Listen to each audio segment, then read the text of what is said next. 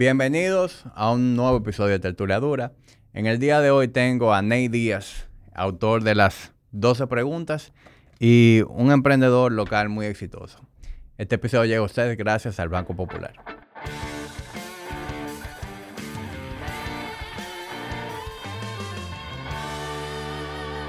Ney, gracias por venir.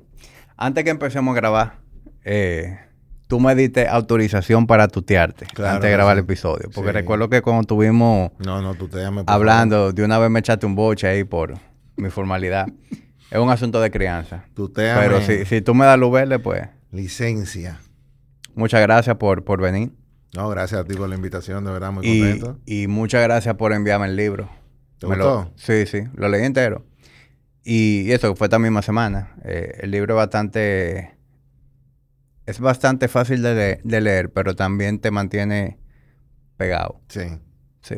Tú sabes que yo, siéndote franco, yo dije, bueno, porque este, esta semana ha sido para mí muy intensa.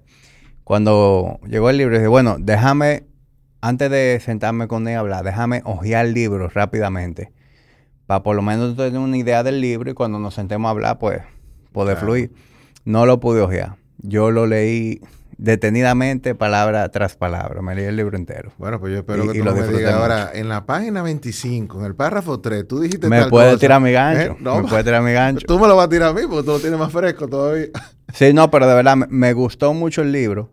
Eh, vi ahí como una buena mezcla de, de cosas que he leído desde el punto de vista del liderazgo, desde el punto de vista de relaciones interpersonales, mezclado con filosofía estoica Está que de verdad bien, bien interesante. No, sí. Y, e, esa ha sido la retroalimentación que he recibido. Y creo que es un libro que, que cualquier persona que lo lea, independientemente si ha leído mucho, si ha leído poco, se va a llevar algo positivo. O sea que de verdad te, te felicito. Imagino que eso era lo que tú querías cuando te propusiste Así mismo escribir el libro. Gracias a Dios. La verdad que es un libro que, que ha, ha tenido una acogida que ni yo me la esperaba.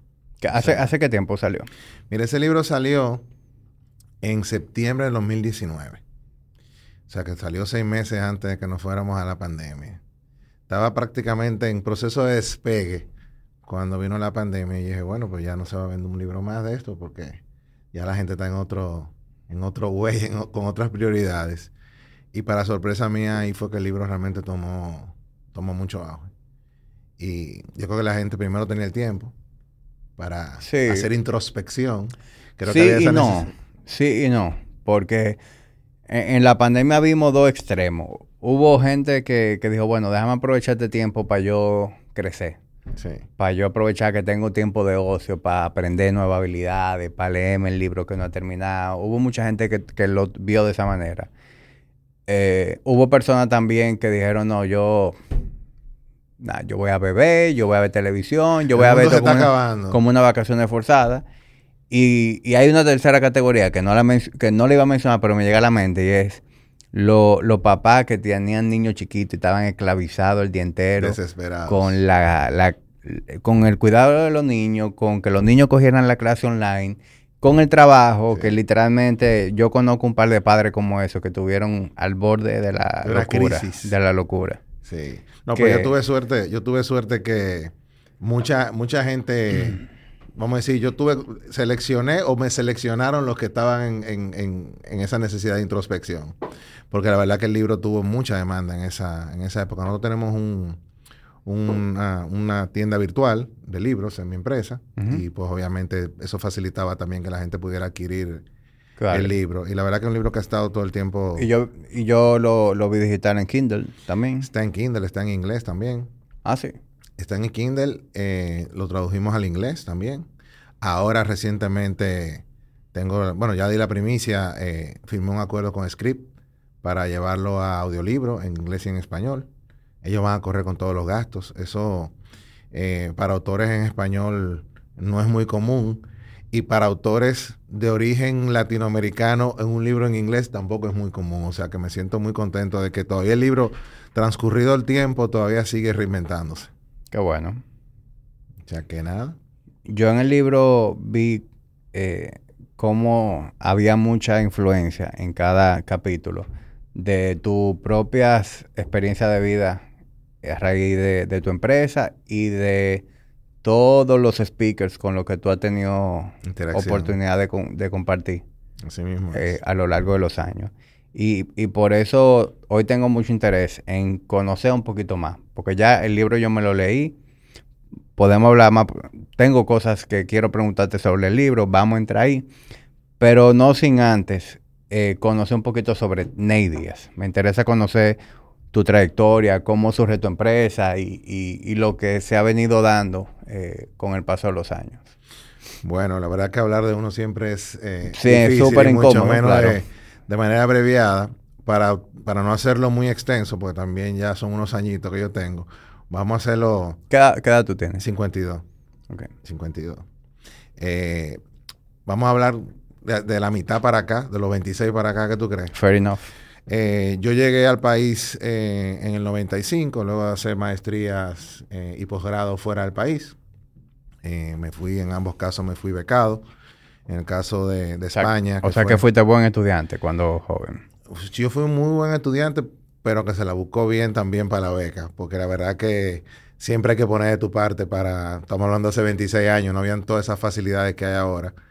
Eh, y pues eh, logré tanto del gobierno holandés como del gobierno español eh, conseguir becas. En el caso del gobierno español fue una beca parcial para estudiar en, en, España. Y cuando llegué a República Dominicana, pues gracias a Dios tenía un trabajo ya. Yo llegué un domingo, estaba trabajando el lunes, fruto de una empresa en la que había trabajado en el verano, a mitad de mi maestría, que por lo visto pues quedaron gratamente impresionado con mi trabajo y me dijeron que, que yo llegara al país pues estaba contratado. Y ahí empecé a trabajar en, en, en, el área de proyectos, en el área de en el área financiera. Y luego de eso, pues pasé al sector, eh, vamos a decir, de seguros médicos, de igualas médicas. En el 96, yo llego aquí en el 95, en verano, en el 96, eh, se me ocurre, en octubre, pudiéramos, pudiéramos dedicar la mitad del podcast nada más a hablar de, ese, de, de dónde se me ocurre y cómo surgió esa idea. Yo daba clase en la universidad, yo llegué en el 95, empecé a dar clase en la universidad prácticamente de una vez. Eh, y se me ocurrió la idea de organizar un seminario, un primer seminario. Contacté a un amigo de España, precisamente, que conocí durante esos dos años que yo estuve, que era profesor también, y le dije, vamos, vamos a hacer lo siguiente tú vas a venir al país, yo te invito al país a dar este seminario. Si nos va bien, estas son las condiciones. Si no va mal, yo me comprometo a cubrir todos y absolutamente los gastos asociados a tu viaje. O sea que te vas a dar un viaje gratis al Caribe. Y él pues eh, aceptó mi, mi, oferta y el resto ha sido historia. O sea, al final de cuentas pues terminé teniendo una empresa que creo que es un referente, una empresa icónica en todo lo que es el desarrollo y la, capacitación y la formación, que es Intras. Mm. Eh, tiene otras empresas hermanas, Skills, eh, otra empresa que se llama Summit también, tengo una revista que se llama Gestión. Y pues definitivamente ha sido un recorrido muy, muy gratificante. No, y, y sin duda alguna tú tienes una vena emprendedora muy marcada, porque no bien había llegado al país, ya estaba teniendo emprendimiento, dentro de ese emprendimiento han surgido tres o cuatro emprendimientos más. El libro es una forma de emprender también. Así mismo es. Yo tengo una filosofía muy particular sobre qué es ser emprendedor. Eh, la gente asocia mucho ser emprendedor con tener negocios, tener empresa. Para mí yo conozco mucha gente que tiene negocio y tiene empresas que no son emprendedores. Están prácticamente haciendo lo mismo desde los últimos 20 años en una zona de confort. Y me he encontrado en el mundo corporativo, en el mundo laboral, gente que son súper emprendedoras, que son los que crean el podcast corporativo, que son los que lanzan el proyecto, que venden sus ideas, que empujan sus, sus iniciativas. Y yo, cuando ellos me vienen con el argumento de que ellos no son emprendedores, yo les digo, pero es que tú eres más emprendedor que cualquiera, porque realmente, ¿qué es un emprendedor? Es una persona que está insatisfecha con el status quo y actúa en consecuencia. Eso es básicamente un emprendedor, por lo cual tú puedes ser emprendedor incluso no solamente en el trabajo, tú puedes ser una persona que tengas un empleo, pero al mismo tiempo seas un emprendedor en tus actividades extracurriculares, deportivas, religiosas, de tu comunidad, etcétera, etcétera. Entonces, para mí, yo tengo una visión muy flexible y amplia de, lo, que, es, de lo que es ser emprendedor. Sí, yo estoy de acuerdo con eso. Eh, y, y, me gusta tu definición yo no tengo una definición como que signature mía, pero yo, yo veo el emprendimiento como una persona que tiene ideas y la ejecuta. Que se parece mucho a, lo que tú me acabas de decir. Eso se parece un poquito más a mi definición de líder. Que mi definición de líder es alguien que hace que las cosas se hagan. En inglés suena más bonito. Make things happen. Pero también tengo una, una, definición muy flexible y amplia de lo que es eh, ser un líder. O sea que la tuya de emprendimiento se parece mucho a la mía de, lo que es ser un líder. Estamos bastante en la misma página. y, todo emprendimiento necesita un líder. Ya lo sabes. que ya lo sabes. Todo se va entrelazando. Entonces, así es como eh, nace Intras. Bueno, esa es la historia resumida. Resumida. Eh, incluso hay dos versiones que las dos son verdad y se complementan, pero hay una que uno la que es la oficial y la otra, pues, obviamente es la, personal. Eh, yo cuando llego a hacer maestría, tenía, incluso recibí una promoción y, para el área de proyectos y yo no encontré en el mercado una oferta que me permitiera a mí en tiempo corto hacer, vamos a decir, un upgrade y poderme tener cierto know-how en el tema de, de proyectos. Y así me pasó con un par de retos profesionales. Me di cuenta que en ese momento en el mercado dominicano habían cuatro o cinco personas que eran los todólogos eran los que se leían los libros y hablaban de servicio, hablaban de liderazgo, hablaban, eran, hablaban de todo. Y yo pues siempre entendía que había un nicho para, una oferta que, fuera con expertos y, especializada. Pero tú también eres emprendedor, tú sabes que uno ideas no le faltan eh, y, nichos y necesidades tampoco le, falta a uno eh, identificarlas. Pero del dicho al hecho hay mucho trecho. Yo me pasé años hibernando con esa, con esa necesidad identificada y sin embargo no tomé acción. O años no, pero un tiempo bastante, bastante amplio. Hasta que me comprometí. Me iba a casar en febrero del 96, del 97, perdón. Ya yo estoy viendo para septiembre que no me van a dar los números para yo casarme como me quiero casar. Y, y un día en mi casa, abriendo, no sé qué estaba buscando, me encontré un talonario de, facturas, un paquete de, diplomas y un sello seco de una empresa que mi madre, mi madre tiene una empresa de consultoría en recursos humanos, la había cerrado para montar una mercería y entre, vamos a decir, los, los recuerdos que ella guardó, guardó ese paquete de certificados, ese, ese, ese talonario de facturas y ese sello seco. Y yo no sé de dónde, al día de hoy, me atrevería a decir que fue algo divino, me vino la idea de hacer un seminario. Yo y la voz, haz un seminario. Hice mi primer seminario, fue un éxito, gracias a Dios. Y eso fue lo que me dio la confianza de seguir. Me compré mi primera computadora con ese, con ese dinerito. En esa época era todo un acontecimiento. Estamos hablando del 96, tener, tu, tener una computadora. Y obviamente, pues a partir de ahí, pues fue el resto así de historia. No hay una vaina que ponga más emprendedor un hombre que la necesidad. Ya lo sabe. Y, lo que es como esos pasos importantes, casarte. Sí, sí. Es un paso importante. Tu primer hijo es un paso importante. Segundo. Y, y, así mismo, como que cada vez que se abre un nuevo, un nuevo, nivel de dificultad. Sí. Tú sacas de abajo. Tú, tú sacas de abajo. Sí, sí, sí. No, yo te digo que en mi caso eh, la versión, te digo, las dos cosas eran verdad. Pero lo que me dio el chipazo, como decimos, es que los números no me daban. No me daban los números. Yo ganaba un buen sueldo, pero estaba pagando todavía un préstamo que había tomado para, para, completar mis estudios en España. O sea, tenía cierta necesidad y yo quería casarme y tener cierta, cierta tranquilidad. Y la verdad que, pues, obviamente, la necesidad de la madre de la inventiva. Y eso, ¿Ya han pasado cuántos años desde que... Desde ese primer evento, 26 años. 26. 27 años casi. O sea, estamos hablando del 96, estamos en 2023. Vamos a, estamos en 26 años y medio. Y la vida. Yo, yo, sé que debe ser muy difícil para ti eh, enumerar todas las personas que han pasado, todos los speakers que tú has traído y han pasado por, por el país. Pero, ¿cuál han sido para ti como lo, más, lo que más te han dejado marcado de, de lo que tú has conocido? Mira, eh, muy interesante la, pregunta. Lo primero que te tengo que decir es que yo cuando empecé a traer speakers al país, ya yo tenía una empresa muy consolidada. O sea, yo empecé a traer, mi primer speaker que yo traje a República Dominicana fue el doctor Stephen Covey. Y fue en el 2007. Y ya yo había empezado, yo empecé en el 96 a hacer seminarios, pero yo trabajaba también. O sea, yo hacía esos seminarios como para buscarme el dinerito extra. Hacer un side income. Exactamente. En el 98 que ya yo formalizo y, y todavía hasta el 2000 lo mantengo paralelo con el trabajo que yo, que yo que yo tenía. Sin embargo, estamos hablando del 2000, 2007, yo empecé a traer los speakers. Yo, nosotros teníamos una oferta ya de decenas de seminarios que realizábamos todos los años. Trabajamos in-house, eh, soluciones a la medida para empresas. Ya yo había creado la otra empresa Skills. Y se me presentó la oportunidad de traer un speaker eh, y fue para mí un empujón fuera, fuera de la zona de confort. A mí se me hizo un nudo en la garganta. Eh, traer primero lo que implicaba a nivel de inversión, traer ese personaje estaba totalmente fuera de mi scope. Y también el hecho de, organizar un evento de esa envergadura.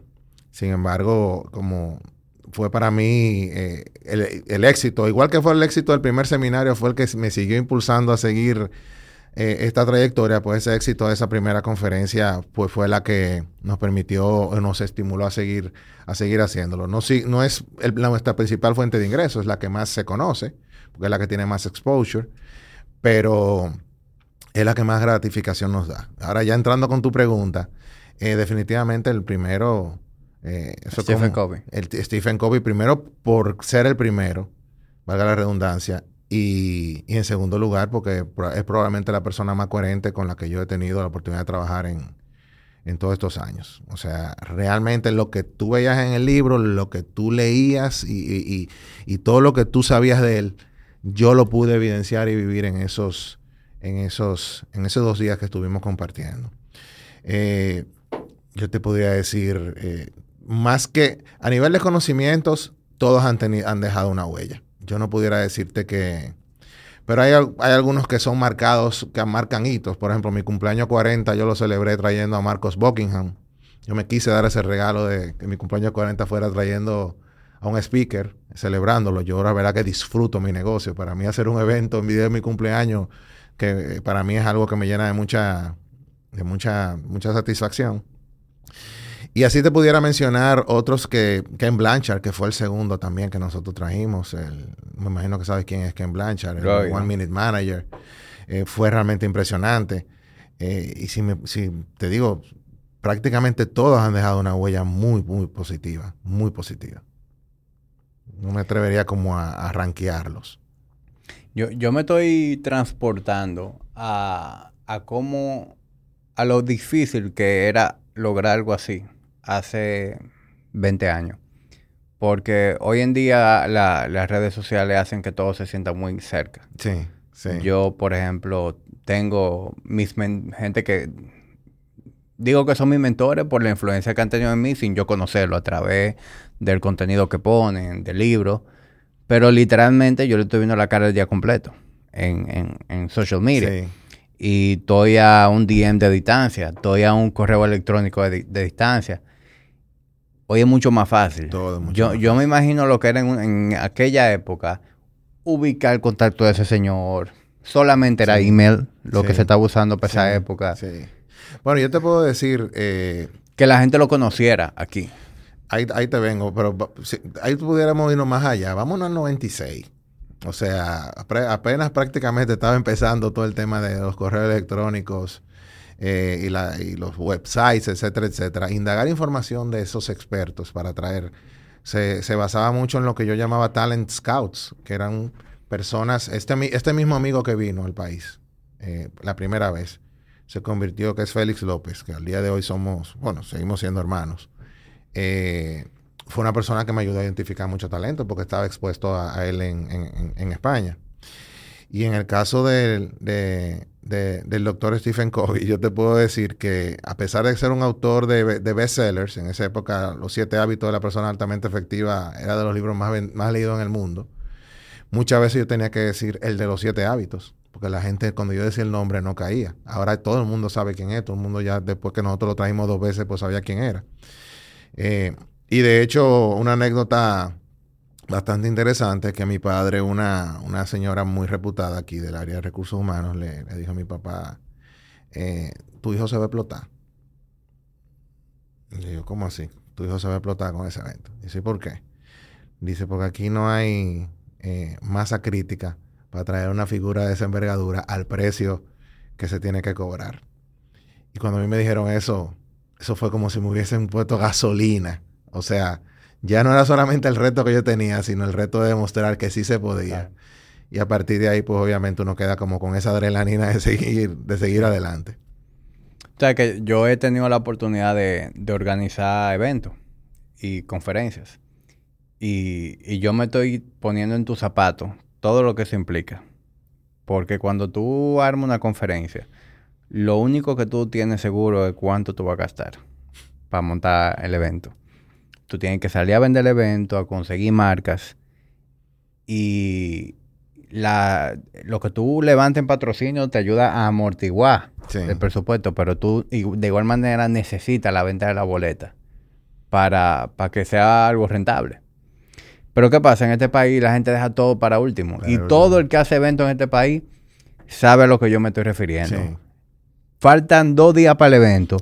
Y, está la mitad del evento vacío todavía. y tú estás con una taquicardia que no se te quita. Sí. Y, no, y ese teléfono, bueno, ese teléfono y ese email no, no llega y ese teléfono no suena y esos mensajes no llegan por, correo electrónico, por la plataforma. Y al final siempre... Tú sabes que eh, en el caso de nosotros, eso ha cambiado un poquito. Eh, pero antes pasaba eso, o sea, prácticamente el 50% de la, de la participación eran en la, en la última semana. Ni siquiera en la última semana, en los últimos cuatro días. Eh, yo soy lo que digo que, no, no, soy lo que digo, es la realidad. Evento y eventualidad tienen la misma raíz etimológica.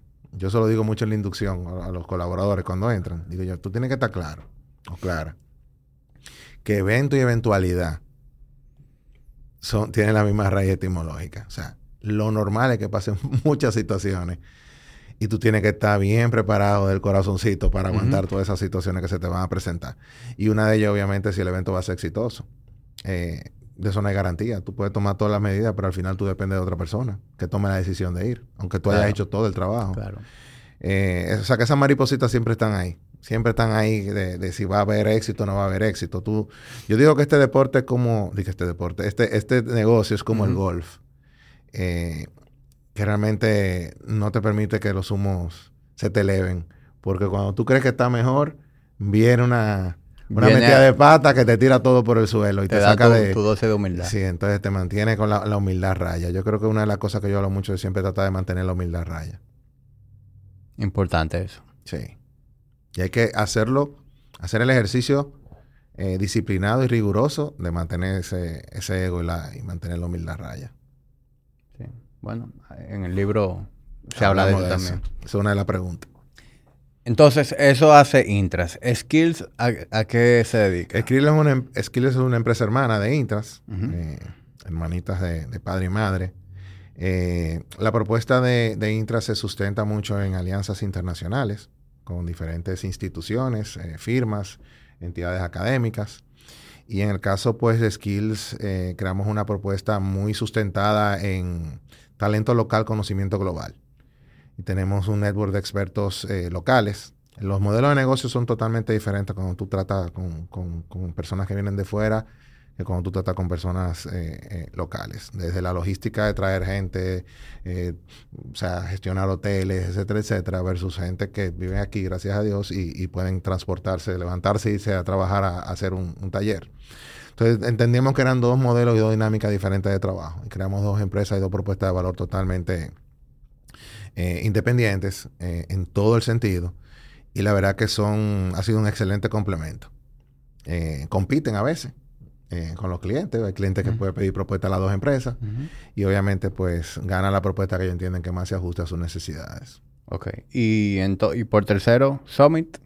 Summit es una empresa que realiza eventos corporativos más enfocados en, en crecimiento personal y temas que no necesariamente son 100% aplicables al, mundo corporativo. También tercerizamos, o sea, nos contratan eh, la organización de eventos para terceros. Ok. Y ya ahí terminamos con, lo que es la parte corporativa, sí, digamos. Así es. Eh, la, revista, ¿desde qué tiempo eh, la tienes? Bueno, me hiciste una pregunta muy interesante porque esa revista ha sido, ha sido, ha sido un proceso evolutivo. Empezó como un newsletter y luego pasó a ser revista. Ya revista tiene 17 años. Eh, antes de eso era un newsletter. Y antes de eso incluso el nombre gestión viene de un programa de televisión que yo tuve a los, con dos socios a los 28 años. Eh, hicimos un programa de televisión que se llamaba Gestión. Eh, dos socios y yo. Y, el nombre viene heredado de ahí. O sea que realmente, si, si, nos vamos para atrás, el origen tiene hace mucho tiempo que realmente estamos con, con gestión. Como revista, el concepto de revista, 2005, 17 años. Ok. ¿Y, y ahora mismo con qué frecuencia? Trimestral. Trimestral. Sí. Trimestral, pero no trimestral. Porque ahí puede haber un caso donde en un mismo trimestre sacamos dos ediciones. Eh, muchas veces va amarrado también a, eventos que vamos a realizar. Con la entrevista de portada, todo lo que alimenta gestión es contenido editorial de, de por parte de lo que es nuestro network de expertos y de alianzas. Entonces casi siempre la portada la tiene el speaker que nosotros vamos a traer. Eso nos sirve también para crear awareness sobre los speakers, lo que tú mismo habías dicho, que a veces la gente no necesariamente sabe, o lee el libro y no asocia el libro con el nombre, o ha escuchado el nombre y no lo asocia con, los libros. Entonces, pues también la revista, el publicar la revista nos ayuda a crear esa, ese awareness en el mercado. Una zapata muy buena para cuando nosotros ya nos toca promover el evento. Bien. Entonces, a ti lo, lo que te, digamos que lo que te pule escribiendo es eh, el newsletter y la revista. Yo, a mí me ha gustado escribir desde que yo estaba en el colegio. O sea, yo era lo que estaba desesperado cuando llegaban las asignaciones de literatura, de hay que escribir, a mí siempre me ha gustado escribir. Y en todos los trabajos que yo he tenido siempre he buscado la excusa para escribir. Y en mi negocio también, yo tengo, en la revista tengo la... Yo manejo la entrevista principal y tengo la, nota editorial. Y yo tengo también un blog que escribo desde hace muchos años. Eh, tengo una página y en la página pues está el, está el blog. Eh, o sea que a mí siempre me ha, gustado escribir. Yo te digo, yo, creo que a mí escribir me, relaja. Yo creo que cuando estoy en mi zona, a mí el tiempo me pasa volando cuando estoy escribiendo, no me doy cuenta del tiempo, pierdo la noción del tiempo. Y obviamente pues es una pasión que siempre ha estado ahí y me gusta. O sea, y busco las excusas para escribir. Y a veces ni siquiera publico. Dejo esas Parte de lo que hay en ese libro fueron cosas que yo escribí en algún momento que no las tenía dónde canalizarlas. Eh, no tenía, en el blog no lo veía como que era suficiente material para un artículo. Y eran cosas que estaban ahí. Yo escribo normalmente, a veces estoy esperando en la sala de, de, un médico, en la sala de espera, y se me ocurre una idea, un planteamiento. Ahora mismo quizá hablando contigo, tú, tú generas un concepto, se me ocurre, escribo y empiezo a escribir con eso y después lo dejo ahí que, que madure. Es algo que me gusta realmente. Sin embargo, escribí un libro, es algo que se ve tan lejano. Sí. Y, y, tú hablas un, poco de eso, de cómo fue para ti ese proceso y, la larga que le diste hasta que bueno.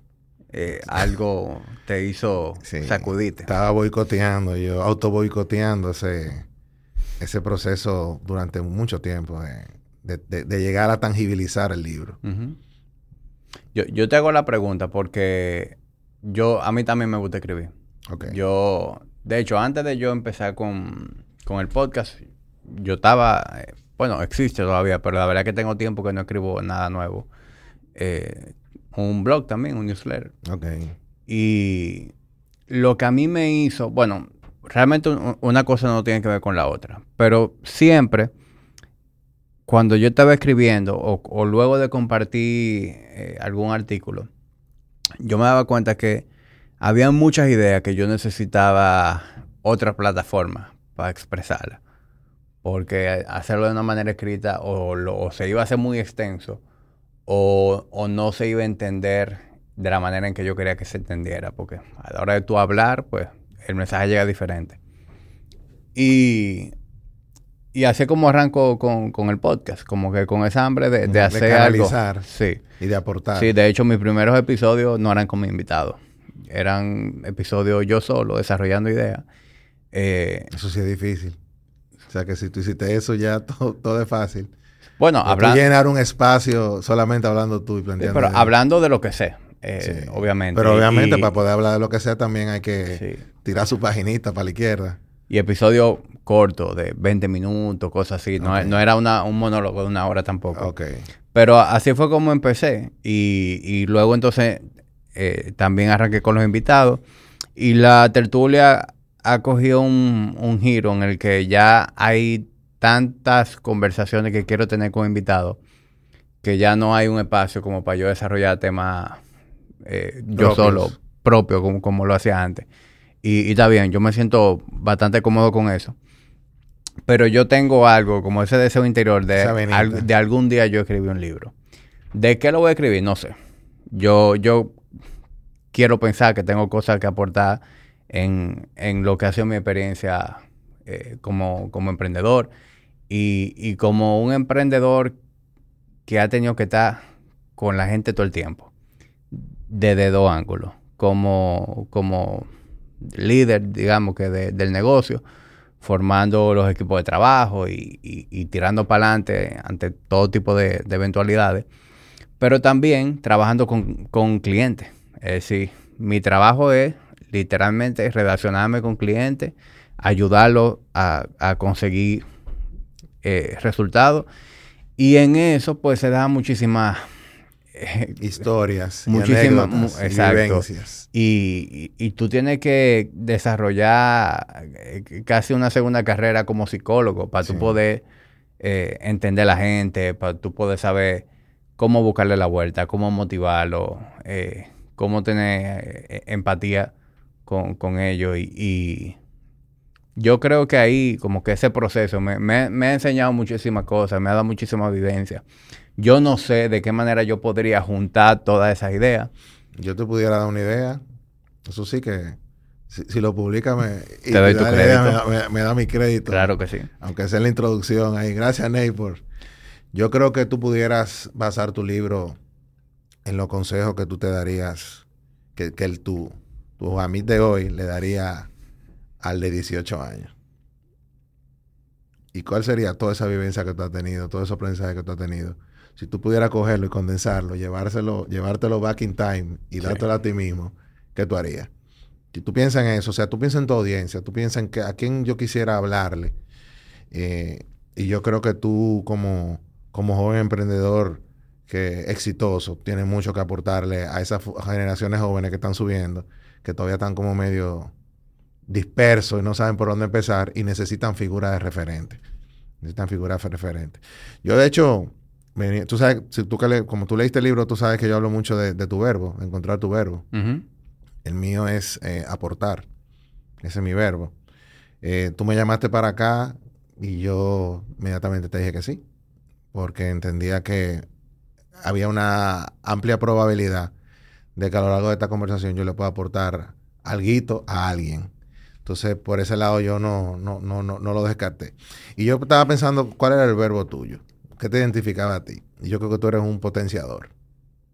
Eso es lo que tú haces en tu negocio, eso es lo que tú estás haciendo ahora a través del podcast. Tú eres una persona que ayudas a las personas a, alcanzar su máximo potencial. No sé si tú lo ves así. sí, me, gusta y me hace sentido.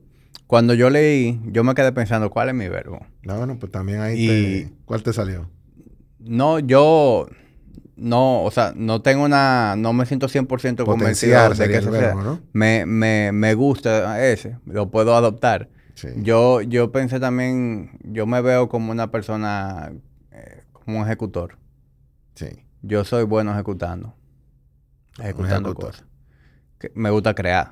Sí. Como que eso, no, a mí... Tu verbo es ejecutar. Exacto. Muy bien. Interesante. Pero sí, definitivamente, lo que tú me dices del libro, hay un ángulo interesante. Sí. Y también entender que yo nunca me voy a sentir 100% convencido de uno, de que va a ser suficientemente bueno y dos, de que ya yo estoy listo.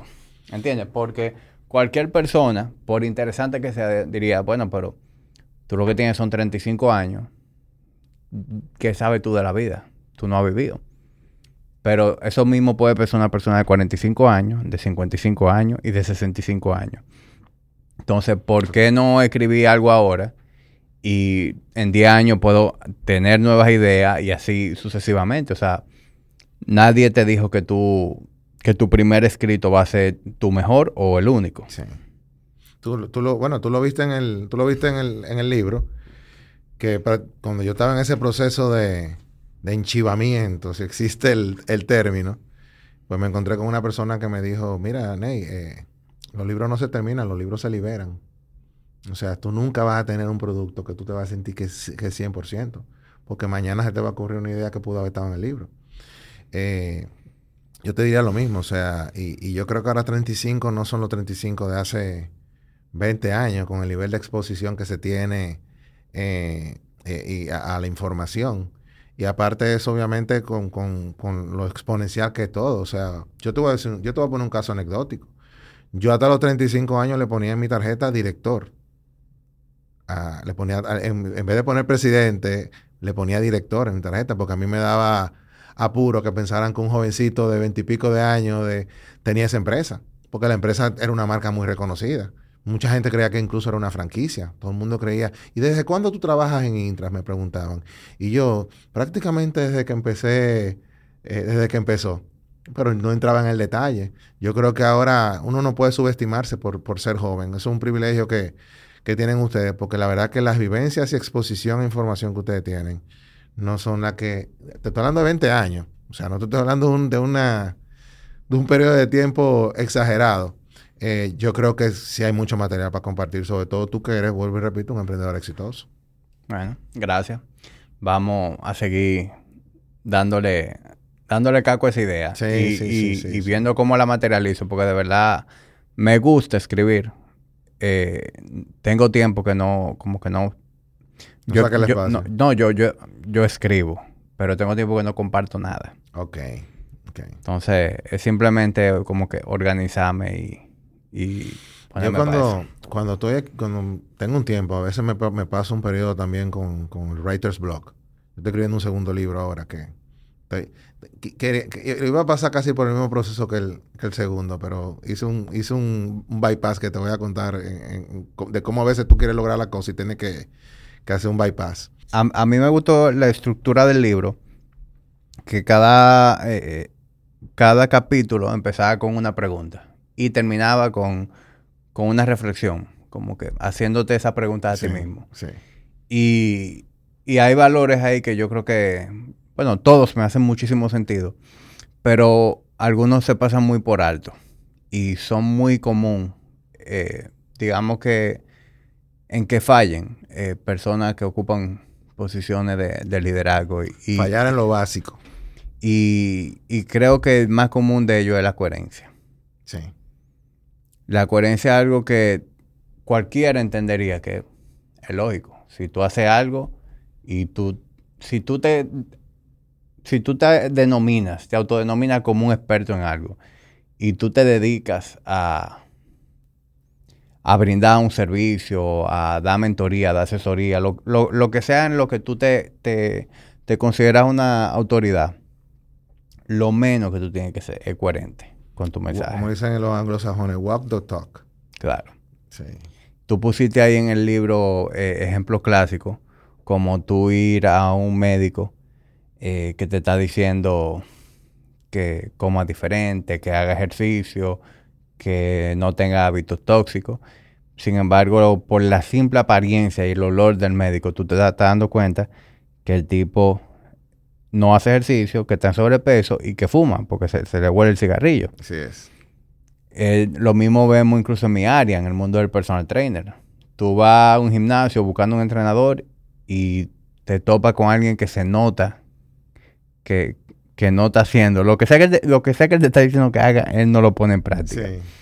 Y eso es muy común.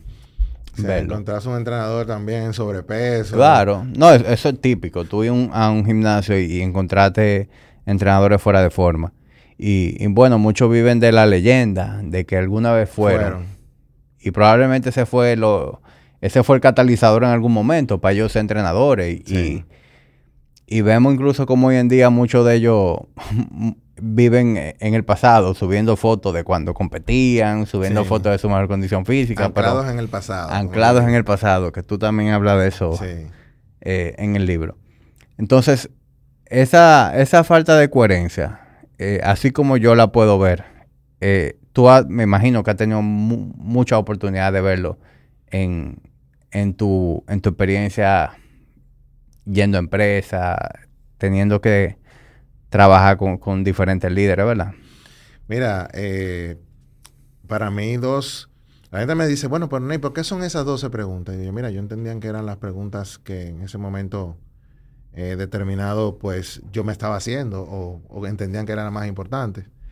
Eh, y hoy tú, tú, acabas de decir que una de ellas es la, coherencia. Otra con la que yo lo amarraría, que va muy, muy asociada, es la integridad.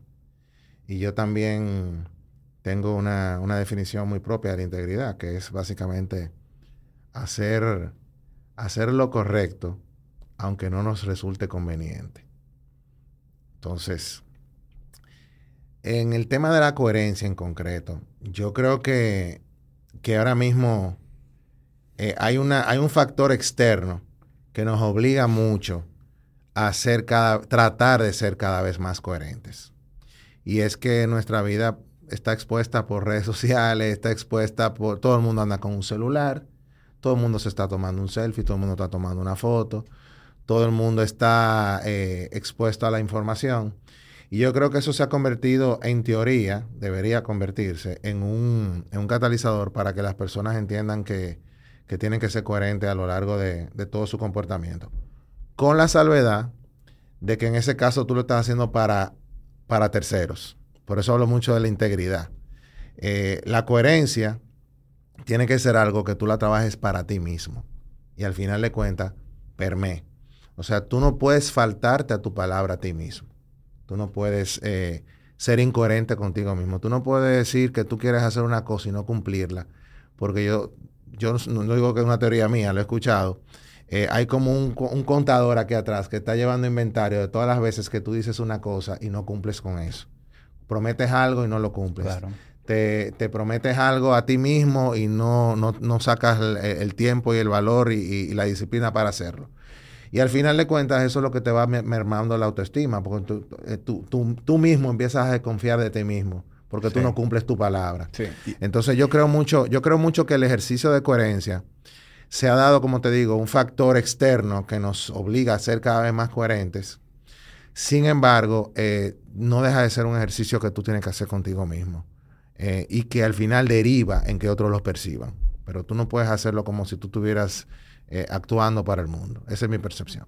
Sí, yo estoy totalmente de acuerdo contigo. Y, pienso que el, el tú cumplir, eh, pues sí, te, te, hace quedar mal de manera inmediata con un tercero.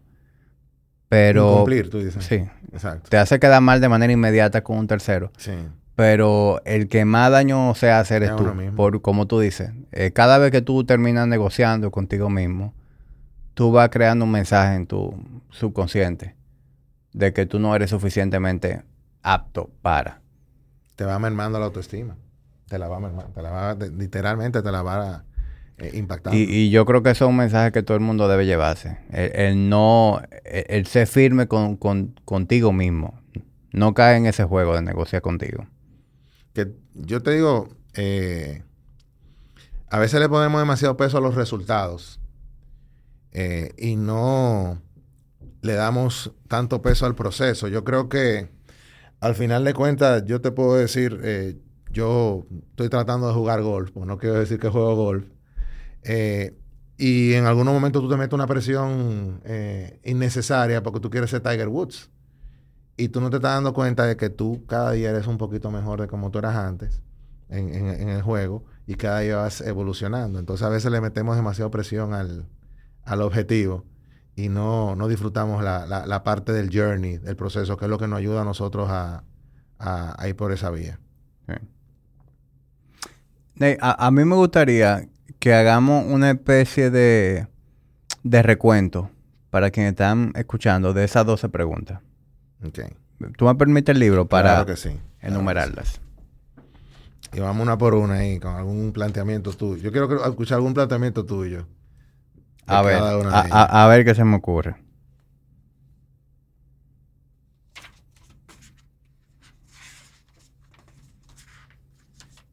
Hay un índice ahí también para que sea más fácil. Sí, eso es lo que estoy buscando. Qué envidia que tú no, no tienes que ponerte lente para ver todavía. Pregunta número uno. ¿Sabe cuál es tu propósito? Cuando yo leí eso, tú sabes que yo me sentí bien de que cada una de esas preguntas estaba claro.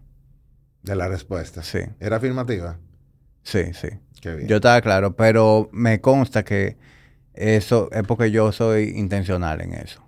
Es decir, yo tengo mucho tiempo trabajando, trabajando mi, mi, mi, mi propia mejoría. Y todo lo que yo leí en este libro se conecta con cosas que yo leí en el pasado. Eh, y por eso yo pienso que es una buena síntesis el libro. Porque muchas cosas que yo he obtenido de diferentes fuentes, aquí está todo como bien Condensadito. eh, condensadito. Así que fue como que reconfortante. Fue como que una palmadita de que, ok, yo estoy bien. Va porque bien. yo estoy, tengo toda esta base cubierta. Y te hago una pregunta. ¿Tú tienes tu propósito escrito? ¿Lo tienes ya definido? Sí. Qué bueno. Desde antes. ¿De antes del libro? Sí. sí. Escrito. Bueno, escrito sí, pero yo no te puedo decir que, que lo tengo escrito en, un- en una... sintetizado Ok. a una sola A una oración. frase, una a una oración. frase, una oración. Pero sí, yo tengo mi propósito Bastante eh, claro. bastante definido. Eso te pone a ti en el 1% de la población mundial. Porque la verdad que mucha gente...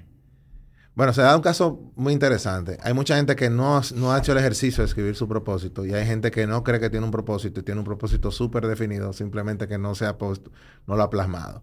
Y pongo ejemplos ahí también en, en el libro Sí. de, de esa parte de... Y exhorto, y exhorto que la gente a veces se me dice, pero ven acá, yo, yo, no, yo no voy a ponerme a escribir, yo no puedo voy a usar palabras bonitas. Yo digo que el propósito es algo para, para ti, es para tú tenerlo claro. Hay gente, yo- tú puedes canalizar tu propósito y exponer tu propósito si tú entiendes que el exponer tu propósito ayuda al propósito. Pero si no, es un ejercicio personal. No tiene que estar bonito ni tiene que estar bien redactado. Y por eso le, le planteo el atajo de, de usar el verbo. Ya con tú Claro. tener tu verbo definido te puede ayudar muchísimo con eso, con esa parte. Sí. A mí me, me gustó mucho también la, la forma en que tú lograste definir lo que es ser exitoso. Eso es algo que yo a cada rato hablo aquí con diferentes invitados, de que eh, el éxito es algo muy subjetivo. Sí. Para cada quien el éxito puede lucir eh, de una manera distinta. Eh, sin embargo, habla un poquito de tu definición de- del éxito. Mira, eh, primero tiene que estar, tiene que estar dentro de la. Primero hablo- yo he cambiado incluso a partir del libro un poco el, el enfoque y ya hablo más de ser una persona de éxito que ser exitoso, que no es lo mismo. Porque en el momento en que tú entiendes que tú eres una persona exitosa, ya tú empezaste un proceso de declive. En ese mismo instante en el cual tú dices, ya yo llegué, soy exitoso, ya diste un micropaso hacia, hacia abajo. Eh, porque empiezas a caer en la complacencia. Y uno tiene que tener todo el tiempo ese gusanito de que puede ser mejor, eh, puede mejorar, puede impactar más personas, lo que sea que tú estés haciendo. Eh, mi definición del éxito radica mucho en, en- en sentirte, en sentir, tener la sensación de crecimiento, tener una sensación de, de evolución, estar, eh, estar cumpliendo tu propósito.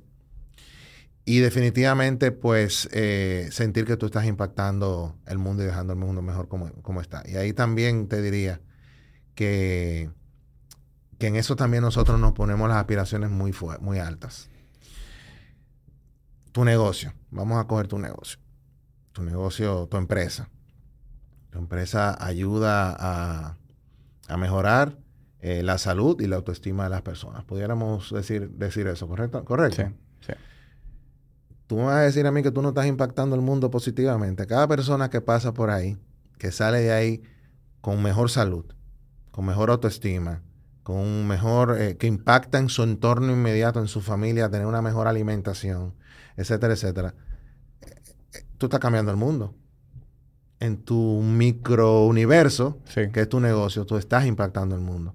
Entonces la gente a veces se mete una presión eh, enorme porque entiende que para tú trascender y ser exitoso o, te- o- o ser una persona exitosa, tú tienes que estar haciendo cosas trascendentes que salen en, la portada de los periódicos y que todo el mundo te, te, te, te felicita. reconozca. Y con el agravante, que de que incluso en mi último blog lo hablé, en mi penúltimo, la gente está confundiendo eh, la popularidad con la trascendencia. Entonces a veces si tú lo que tú haces, tú no sientes que hay reconocimiento, hay aplausos, hay likes, hay lo que tú quieras llamarle, tú a veces sientes que tú tampoco estás impactando al mundo. Entonces tú tienes que tener bien claro, por eso la importancia del propósito, porque si tú sientes que tú estás cumpliendo tu propósito, tú, sientes, tú, tú, entiendes la dimensión de lo que tú estás haciendo y está impactando al mundo, eh, para impactar al mundo positivamente. Eso te da mucho confort y te hace sentirte muy tranquilo también, de que tú no te tienes que meter la presión. Yo hablo, otra de las preguntas ahí es de la felicidad, ¿eres feliz? Y yo digo que yo no tengo la receta de la felicidad. Todos estamos batallando. Una de las cosas que yo planteo es que mm, toda esa pregunta que está en el libro yo me la estoy haciendo constantemente. O sea, yo no estoy, yo no escribí ese libro de la sabiduría. O sea, yo, yo, muchas de esas preguntas, incluso en diferentes contextos y coyunturas, yo me las, yo me las hago. Entonces yo digo que la felicidad, yo no tengo la receta para la felicidad, porque estoy trabajando en mi felicidad constantemente. Yo tengo dos teorías. La primera es que yo no sé el camino para la felicidad, pero el camino para la infelicidad está en hacer de la comparación un, hábito. En el momento que tú conviertes la comparación en un hábito, tú estás condenado a ser, a ser infeliz. Y la otra que lo he añadido, lo estoy hablando ahora en este próximo libro que estoy, que voy a, estoy escribiendo, es la idealización. O sea, el idealizar también nos hace ser infelices. Eh, si tú te casas, tú, primero tienes, eh, o sea, tú, idealizas en función de, parámetros que te impone la sociedad. Eh, y si tú no tienes pareja para tal, tal, edad y no te has casado para tal edad y no tienes hijos para tal edad, por poner un ejemplo, ya tú no, no, no, no, estás cumpliendo con parámetros y como tú idealizaste ese mundo y ese escenario en, en tu vida, pues te conviertes en una persona infeliz. Entonces yo hablo mucho de, esa parte, de tratar de eliminar la comparación y tratar de eliminar la idealización eh, a la hora de, tratar de ser, felices. Y lo tercero que, pudiera añadir es que es imposible eh, estar feliz todo el tiempo. Yo te voy a poner un ejemplo. Yo venía para acá y me agarró un tapón ahí en la 27 de febrero de dimensiones astrológicas y a mí me gusta llegar puntual. O sea, tú y yo teníamos un compromiso. Yo tenía que, estar a una hora. Y durante ese periodo del tapón, yo no estaba feliz. Yo estaba irritado, angustiado y preocupado porque quería llegar puntual y quería llegar a, eh, cumplir con mi, ser coherente, cumplir con mi, con mi compromiso. Sin embargo, o sea, al final de cuentas, eh, tú, te das, tú te das cuenta que muchas de esas cosas te las estás imponiendo tú te la estás exigiendo tú. No sé si tú, opinas. Claro, no, y, también eh, la idea de felicidad eh, eh, es algo erróneo en la mayoría de la gente. Es decir, en la vida todo es cíclico. Sí. Todo es cíclico y, la, y la felicidad no es más que un estado emocional momentáneo. O, o, se puede decir que tú eres feliz cuando, tú pasas balanza y las cosas que te hacen sentir bien son mayores que las que te hacen sentir mal. Sí. Cuando tú estás alineado con, ese propósito del que estamos hablando. O sea, el tipo de cosas que te hacen sentir pleno, sentir bien. Pero esta idea de que tú vas a alcanzar un estado de euforia en el que tú vas a permanecer es algo totalmente irreal. Sí, no, yo te digo, te repito, volviendo al tema del, del, del tapón, ese momento yo no estuve feliz. Ahora, yo tengo que tratar en la medida de lo posible de conectar la mayor cantidad de momentos de felicidad. Y para yo crear la mayor cantidad de momentos de felicidad, también lo planteo en el libro, es eh, eh, mi, sugerencia es encontrar la grandeza en la cotidianidad. Si tú empiezas en lo cotidiano, en las cosas que te pasan en el día a día, tratar de identificar la grandeza ahí, pues tú encuentras muchos espacios de, de felicidad. Entonces, al final, ¿qué tenemos nosotros? Si fuera, nuestra vida fuera una raya, tenemos pequeños momentitos de felicidad y pequeños momentitos de infelicidad, o de angustia, o de problemas, porque al final de cuentas, pues de eso se trata la vida. Pero podemos crear la mayor cantidad de puntitos positivos si en el lapso entre uno y otro pasan cosas cotidianas y las convertimos y le damos, le, vemos la grandeza. Entonces esto también es un, un interesante atajo para, para tener la mayor cantidad de momentos de felicidad. Sí. Una pequeña pausa comercial que llega a ustedes gracias a nuestro patrocinador más importante de todos, que es Jamilla Yura y La Tertulia Dura. Quiero recordarles que se suscriban a Patreon. Ahí en Patreon venimos desarrollando algo que se está dando muy interesante. Si tú quieres tener eh, acceso a proponer cosas, que tus preguntas sean respondidas en los QA de cada mes, tú quieres estar en Patreon. Si tú tienes preguntas sobre tu propio fitness o los temas que discutimos aquí que yo que quieres que te responda personalmente, también quieres estar en Patreon. Si quieres formar parte de conversaciones más, más íntimas, más estrechas eh, sobre lo que hablamos aquí, también quieres estar en Patreon. Y si tú te consideras un fiel seguidor de Tertuladura y quieres que ese apoyo eh, sea algo más simbólico, pues también quieres estar en Patreon. Seguimos con el episodio. Pero ¿tú, ¿tú crees que es sano tener la expectativa de sentirse feliz todo el tiempo? No. Yo creo que tú tienes que, tienes que tener bien claro de que esto es un, un, constante batallar, la vida es un constante batallar, sobre todo cuando tú eres una persona que te está saliendo de la zona de confort porque te vamos a entrar, podemos entrar en el terreno y empezar a hablar de la zona de confort. O sea, en el momento en que tú estás en la zona de confort no es el momento del crecimiento. Y cuando tú estás, te sales de la zona de confort, eh, hay dolor, eh, hay malestar. Vamos a asociarlo con el ejercicio. O sea, que hace en su casa eh, duele menos, cansa menos, agota menos, que venir aquí a hacer una rutina de ejercicio intensa. Claro. Sin embargo, ¿cuál es el, resultado final de, eso? O sea, no sé si tú lo ves de esa misma forma. Claro, y, ahí es donde entra, también en juego gratificación inmediata sí. versus lo que a ti te conviene a, largo plazo o retardar la gratificación. Sí, exactamente. Exactamente. Yo, yo creo que más que aspirar a, la felicidad, que no es que está mal, o sea, hay, muchas maneras de verlo, es, es tener un propósito claro. Tener un propósito claro y buscar que en tu esquema de vida las cosas que te hacen sentir bien sean mayores que las angustias. Yo creo como que es una buena... Fue lo que mencioné de, encontrar esa grandeza en la, en la cotidianidad. siempre estamos 100% alineados. Pero crearse y sin, y sin angustia no hay felicidad. Porque contra, contra qué tú vas a, ¿Cuál es tu referencia para decir que todo se siente bien? Si tú no sabes lo que es sentirse mal. Y, vamos, vamos a hacer, vamos también, ¿por qué hay que generarse esa presión de estar feliz en todo momento? O sea, en un momento determinado de la, de un momento de soledad, por poner un ejemplo, pueden surgir grandes ideas, pueden surgir eh, grandes soluciones, eh, pueden surgir grandes descubrimientos. Entonces la gente a veces eh, de una situación que tú ves adversa, que tú entiendes que es lo más grave que te ha pasado en tu vida, una situación X, de ahí, cuando tú lo ves en retrospectiva, mira hacia atrás, fue probablemente lo mejor que te pasó. Entonces a veces nos metemos mucha presión de que todo momento tenemos que estar bien y también nos metemos la presión de que tenemos que demostrarle a todo el mundo que estamos bien. Esto es una cultura que penaliza, sobre todo las culturas eh, latinas, penalizan el estar mal.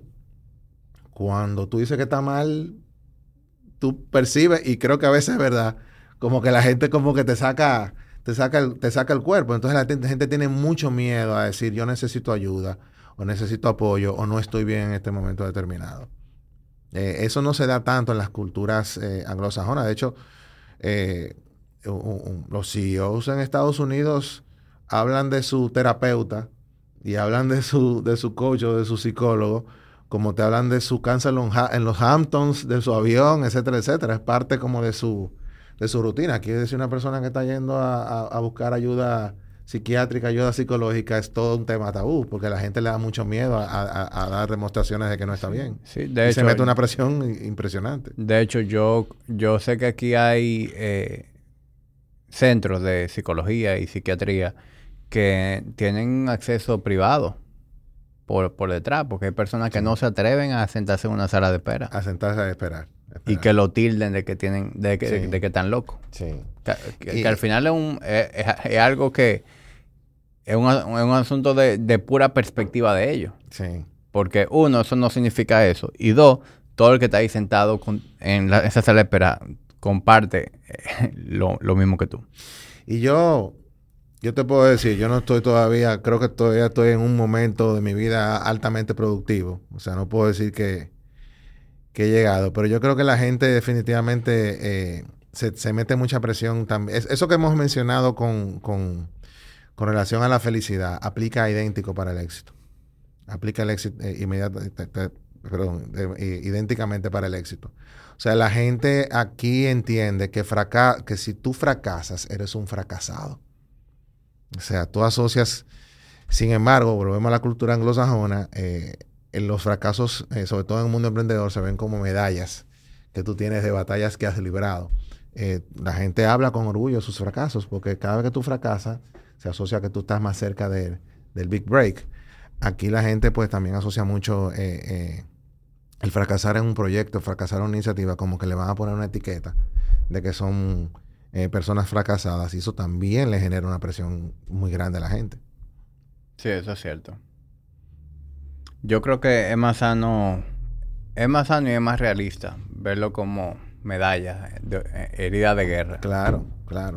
Óyeme, volvemos a asociarlo con lo que yo decía en algún momento, o sea, en el, en el, en el, cuando tú estás metido en la situación, te resulta a veces un poquito difícil ver, cuál es lo positivo detrás de eso. Sí. Pero la gran realidad es que muchas veces se convierten en, grandes aprendizajes eh, que te pueden, pueden ser momentos de inflexión y llevarte a otros niveles mucho más altos. Y volvemos, lo asociamos con la felicidad, lo asociamos con, la, con el éxito, lo asociamos con todo. Otra cosa que está ahí en el libro que, me gustó mucho, que, tú lo, lo trajeras algo importante dentro de esa característica de, una persona en, posición de liderazgo es ser confiable. Sí. Hay muchas personas que son brillantes, hay muchas personas que tienen eh, talento, tienen buenas ideas, pero fallan ahí en ese detalle, de que son personas que uno nunca tiene garantía de que puede confiar 100% en ellos. Y a veces son bien intencionados, a veces quedan bien. Sí. Pero no siempre. Y siempre que tú estás trabajando con ese tipo de personas, tú tienes ese pequeño, esa pequeña ansiedad que tú dices, bueno, ojalá que me quede bien. Yo sé que si me, yo sé que si fulano me queda bien, la vamos a batear. Pero hay un 20% de probabilidad de que me quede mal y yo quede muy mal parado. Sí. Yo sé lo que es trabajar con ese tipo de, de, de individuos.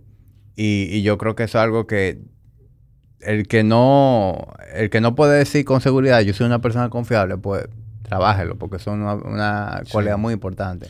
Yo creo que, que, igual que la coherencia, eh, ser confiable es un ejercicio que primero tú lo tienes que hacer por ti mismo. O sea, eh, tienes que trabajar eh, en ser confiable porque el principal beneficiado vas a ser tú. O sea, tú puede ser hasta un acto hasta medio egoísta, el tú hacer ese, trabajar el hábito de, de, ser confiable. Y yo hablo mucho, yo, yo también estoy planteando ahora en, este nuevo libro que el tema de la disciplina aquí está, está un poquito eh, sobreestimado o sobredimensionado.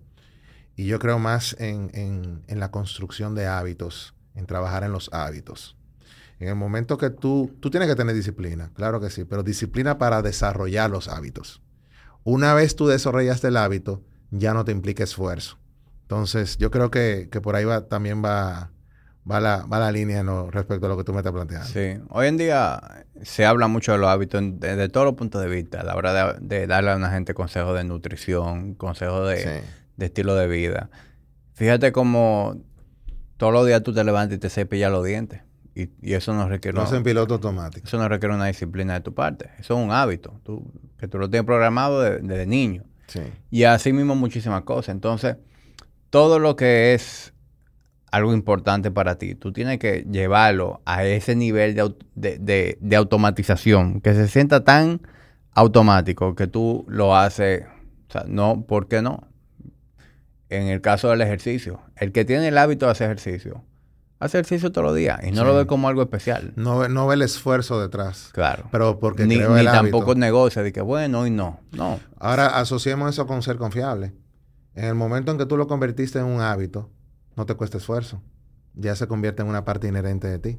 Tú no tienes que estar pendiente de ser confiable porque tú trabajas en función de ser confiable. Tu, tu proceso mental de toma de decisiones se sustenta en que tú vas a ser una persona confiable. En que tú vas a cumplir con lo que tú dijiste, vas a llegar a la hora que dijiste. Eso va a estar el día que tú dijiste que eso va a estar listo. Y yo creo que la gente está, eh, hemos aprendido también, eh, me atrevería a decir que en la cultura latina todavía, todavía lo tenemos un poquito más arraigado, es a negociar nuestra palabra. O sea, eh, negociar la palabra. O sea, yo te dije que eso era para las 3 de la tarde y llegué a las 5 y ni siquiera llego despeinado con pidiendo disculpas, viejo, mira, de verdad, te pido, no, te di retroalimentación durante esas dos horas, mira, yo no pude, yo no puedo llegar, tengo una complicación, estoy trabajando para quedarte bien, esto te va, te va, te voy a cumplir, ¿no? La gente entiende que, que llegaron a las 5 y llegaron a las 5. Entonces, eso, cuando tú vienes a ver, llega, eso se mete en un círculo. No, y fácilmente, ah, bueno, mira, hoy es viernes, ya, ya. yo le digo el lunes. Sí, sí, sí, sí. No, y Mira, nos pudiéramos dedicar el podcast al tema de, ser confiable, porque es un tema que yo, yo lo trabajo, lo machaco mucho. Y eso, eso se cruza mucho con, lo que tú hablaste ahorita de, la integridad. Y el respeto. Correcto. Pero sobre todo la integridad. Porque muchas personas no son confiables. Porque desde el momento en que eso se cruza con sus intereses personales, no, con lo, no con el bien común o con tu propia palabra, sí entonces ya negocian. Sí. Óyeme, cuando tú no eres una persona confiable, hay una relación directa con, ausencia de, empatía, porque tú no te estás poniendo en el lugar del otro. Eh, el otro está contando contigo. Vuelvo y repito, primero haz el ejercicio contigo mismo, pero al final de cuentas tú tienes que entender que hay gente que está contando contigo. Si yo estoy contando contigo para tal hora o para tal cosa, y yo no puedo estar en, en la cuerda floja con una incertidumbre de si, va a pasar o no va a pasar. Aparte que, porque tú me estás incluso afectando hasta mi salud emocional, porque tú estás nervioso ante una situación y tú no sabes si el otro va a llegar. Y, hay gente que le encanta, yo, yo digo que hay gente que le encanta vivir la vida en photo finish. Eh, hay gente que la actividad es a las 5 y llegan a las 5, a las 4 y 59 y llegan ahí en photo finish. Entonces hay gente que le encanta vivir en photo finish, pero la gente que está en el... Me pasa incluso, ya no gracias a Dios tanto, pero incluso en, el negocio mío, eh, hay gente que el evento es a las 8 y a las 7 y 55 llegan, no, pero yo llegué antes. Bueno, pero tú me tuviste a mí, si, habíamos quedado a las 7, 7 y media, y tú llegas a las 7 y 55 pues obviamente tú me tuviste en ascuas eh, un tiempo porque yo no sabía si tú ibas a llegar realmente puntual. Entonces, al final de cuentas, tú estás afectando al otro cuando no eres puntual. Claro. estás creando una ansiedad que no la generó él, ni él es culpable. Claro. Entonces, eh, no ser confiable yo entiendo que es un acto de egoísmo incluso. Sí, sí, claro que sí. Y, y, podemos, a, a, veces cuando hablamos de estos temas, la gente cree que es algo que se da en el ámbito profesional. Pero todos hemos tenido ese amigo o esa amiga eh, que tú quedaste hoy a las 8 y hoy a las siete y media te escribe y te dice, mira, escúchame, no voy a poder llegar porque es que oye. Si te escribe. Porque ahí están los que no llegan. Sí. O sea, sí, hay niveles, todavía, todavía ese se le puede dar por lo menos el beneficio de que de que lo reportó, aunque sea media hora antes, y no te dejó 45 minutos después esperando hasta las 8 y 45 para tú no, tú, tú quedarte esperando. O sea que... Sí, la verdad que niveles. Pero... que a mí una palabra que me llama mucho la atención es que tú lo, lo asocias mucho a amigos. Amigo, amigo, amigo. Pero pudiéramos hasta definir la palabra amigo, porque un amigo que te, que te hace pasar por una situación como esa, tú deberías en algún momento conversar con esa persona y decirle, bueno viejo, pero es que yo como amigo, yo tengo estos estándares. Y uno de los estándares es que seamos puntuales. Entonces, si tú te amparas en la amistad para perjudicar al otro, también hay que revisar el concepto de amigo. Sí. Sí, eso es correcto. Otra, otra cualidad que va de la mano con lo que estuvimos hablando antes es la resiliencia. Sí. Ese término se puso muy de moda yo creo que esa fue la palabra... De la pandemia. De la pandemia. Sí. Yo, yo conozco por lo menos cinco gente que tienen ese tatuaje. ¿De resiliente? Sí, sí. Pero que se lo pusieron... A que se lo pusieron el tatuaje literal. Sí, que se han hecho ese tatuaje, sí. Ah, ok. Esa palabra era como un stamp. Como que ellos se habían auto, autodenominado. No, no sé. O sea, personas que son tatuadas, obviamente con una, manera de, de un, recordarse la importancia de eso, lo que sea. Pero te lo decía simplemente por el hecho de que es una palabra que se ha puesto muy de moda. Eh, sin embargo, no es de ahora. Sí. Tú sabes que yo comparo mucho la resistencia con la resiliencia. Eh, la resistencia es cuando interviene el ego y nosotros queremos una determinada situación, a veces no la queremos ni confrontar o la estamos ahí aguantando y no queremos eh, eh, asumirla. Y yo digo que si yo cojo este vaso, esta botella, me quedo con esta botella una hora, y va a llegar un momento en que yo, mi brazo va a ceder, por más en forma que yo esté. Porque yo he tratado de poner resistencia al fenómeno de que esto yo no lo puedo tener así todo el tiempo.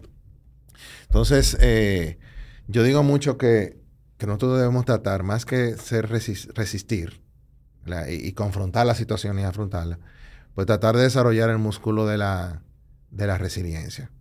Eh, y, yo creo que el músculo de la resiliencia también consiste en todas esas situaciones en no sobredimensionar situaciones cotidianas que nos afectan en el momento en que nosotros las situaciones cotidianas que nos afectan, el tapón, por ejemplo, si yo convierto ese tapón en una crisis y dejo que me, que me angustio y me, me pongo de mal humor y me irrito, etcétera, etcétera, no estoy desarrollando el músculo de la resiliencia. ¿Por qué razón? Porque no estoy siendo, no, no, no, eh, estoy dejando que cualquier cosa que me pase en mi día a día me impacte.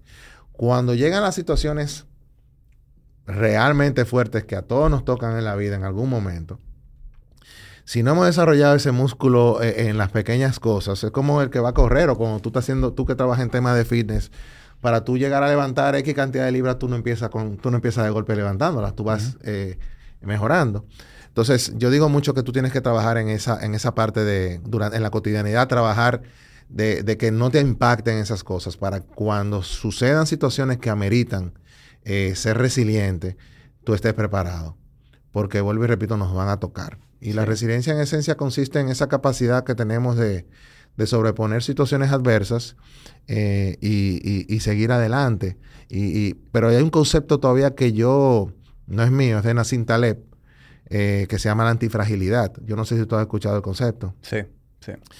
Y se va más allá y dice, es que hay personas que son resilientes, lo cual te impacta el suceso, te impacta el hecho, eh, tú a veces muy, muy fuerte, tú tratas de, cope with it, manejarlo y tratar de seguir adelante. Pero ahí eh, las personas antifrágiles o los, los organismos antifrágiles prosperan en la adversidad, prosperan ante situaciones eh, realmente negativas en un momento determinado. sacan partido y, exponencialmente pues se desarrollan. Entonces ya es como tres niveles, resistencia, resiliencia y antifragilidad. Y hay que trabajarlas de una forma u otra. Y, todo tiene mucho que ver con la adaptabilidad. Sí, fluir. Fluir. Eh, hay que... Hay que, hay que fluir. O sea, y yo no sé, quizá alguna gente que me, que me está escuchando, que me conoce, que me conoce de cerca, probablemente va a decir, Ney, hablando de fluir. Porque, yo. Tú eres rígido. Yo me puedo considerar una persona relativamente esquemática. Eh, yo soy ingeniero, eh, trato de que las cosas sean eh, como tienen que ser. De hecho, es algo que permea, mucho en, nuestro, en nuestro negocio, todo ese tema de, organización, de coordinación, de que las cosas salgan bien. Y, eso es algo en lo que yo vengo trabajando ya de unos años para acá. O sea, me ayuda mucho que mi esposa es una cinturón negro en flow entonces, eso, eso, eso me ayuda muchísimo con la parte de, fluir. Pero hay que, hay que adaptarse. Hay que, hay que, al final de cuentas, eh, y eso sí, incluso en los negocios, tú tienes que ver las situaciones y saber que, que hay una, no hay una línea recta para llegar a un mismo destino. Tú te puedes coger varias, varias vías y al final vas a llegar al mismo destino. Entonces tú no puedes, ser tan no puedes estar tan amarrado en ir de A de, línea recta, porque probablemente en esa línea recta te pueden encontrar problemas.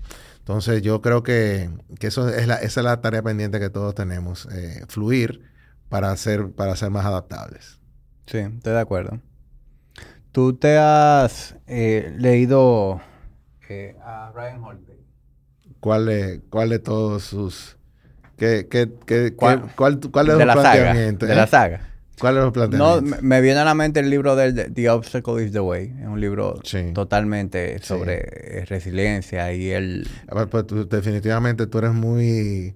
Te gusta mucho todos los temas de los estoicos porque él, tiene, tiene mucho contenido eh, de los estoicos. para mí él ha hecho un trabajo magnífico en, en, llevar el estoicismo a, a lo llano. Sí, sí. A lo llano. Sí. Eh, porque, tú sabes, son, son textos muy densos. Sí. Eh, que pueden tornarse muy aburridos. Sí, Y él ha logrado hacer un delivery de eso muy atractivo. Sí. Yo soy muy, yo soy mega fan de, de Seneca. Sí, me di cuenta también en el libro. Sí, yo soy, o sea, a mí los estoicos para mí son una referencia muy, muy importante. Yo creo que el trabajo que él ha hecho eh, en, en, en, cuanto a simplificar esos mensajes eh, ha sido magistral. Yo ese, para, para, que tú veas, es un caso muy interesante. Yo ese, ese libro, yo lo, no lo leí, yo lo escuché. Yo he sustituido y reemplazado todos los espacios donde yo antes oía música o no hacía nada con, escuchar podcasts y audiolibros. Y ese libro fue un compañero mío en, en un par de viajes a Samaná que yo hice en la ida y en la vuelta, la verdad que te puedo decir que, es maravilloso, es maravilloso, la verdad que... Yo, yo he hecho lo mismo con, con los audiolibros recientemente y creo que, lo he llevado a, un, a, lo no sano ya. Sí. sí, sí, tengo que bajarle porque yo estoy que, que ya, ya yo no... Y, y eso fue mi esposa que me lo hizo saber. Oye, tú no tienes tiempo de silencio. Como que mm. no quiera tampoco eficientizar todo. Tú estás en el carro, estás con un podcast audiolibro. Te sientas en la mecedora, estás con un podcast audiolibro. Estás con los perros paseando, estás en el parque. O sea, ¿en qué momento tú oyes tu propia, tu voz interna? Mira, eh, te cuento una anécdota, eh, ahora a partir de lo que tú me estás diciendo, te cuento una anécdota que me pasó reciente cuando yo lancé, tú sabes, yo también tengo un podcast. dejando huellas. dejando huellas. Cuando yo lancé mi, mi podcast, eh, me escribe una alta ejecutiva eh, de una empresa del país y me felicita por el, por el podcast.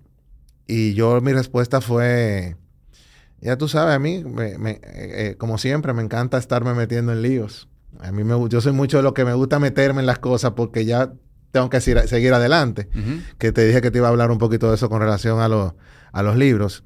Y ella me dijo algo que me gustó muchísimo y que me dio mucha tranquilidad y, que ella lo asocia mucho a su, a su realidad también. Ella es una persona súper hyper, súper arrojada, súper... Dice, Ney, uno no puede renunciar a su esencia. En el momento en que tú empiezas a pelear tu esencia, caes también en el tema de la infelicidad. Porque tú, tú, quieres encajar en un molde, tú quieres encajar en un, en un modelo o, y te comparas. Yo creo que se dan todos los factores, idealiza, te comparas, eh, querer encajar. Porque al final de cuentas, óyeme, si tú eres una persona, eh, vamos a decir, eh, el término sería de, acción, tú necesitas sentirte productivo todo el tiempo. En el momento, cuando tú no lo estás haciendo, tú estás siendo infeliz. No sé si me estoy explicando. Sí, no, y me, hace Entonces, ¿por, qué, ¿por qué renunciar con... Claro, hay que modelarla, o sea, modelar no es el término, hay que dosificar las cosas. Pero de verdad, a veces nos metemos una presión con, renunciar a nuestra esencia eh, y nos metemos esa presión. Yo lo hablo mucho en el tema del liderazgo, que también podemos hablar si tú quieres. Eh, nos metemos una presión impresionante. Sí, e, eso que tú dices también es muy cierto. Y, es algo que yo he aprendido con los años, a que esa es mi esencia. Por ejemplo, yo tengo, yo tengo una cualidad y es que yo me vivo metiendo, yo me vivo abriendo frente. Sí. Yo no, yo no sé lo que es estar cómodo. Desde el momento que algo está funcionando bien, que ya no me está demandando mucho tiempo, que ya yo me puedo relajar un poco, pues yo me invento una vaina. Tú desarrollaste el hábito de salirte de la zona de confort. Sí, pero ni siquiera algo, ni siquiera es el pensamiento en mi cabeza. O sea, no es que yo estoy... Zona de confort, no, no, salir. No, no, no, es un reflejo. es un hábito. Es, como un reflejo. Es un hábito. Que o sea, no te sale, te salen automático. Sí, es como que, ah, pero mira, ya a mí me sobran dos horas en el día, vamos a hacer esto ahora. Sí. Entonces, es algo que, que obviamente se ha visto manifestado en mi negocio, se ha visto manifestado en, en... Bueno, el podcast nace producto de eso. Yo vi que ya yo tenía una algura de tiempo, que ya el negocio me daba un poquito de, de, tranquilidad en las tardes, que yo podía terminar mi día más temprano, pues me inventé esta vaina.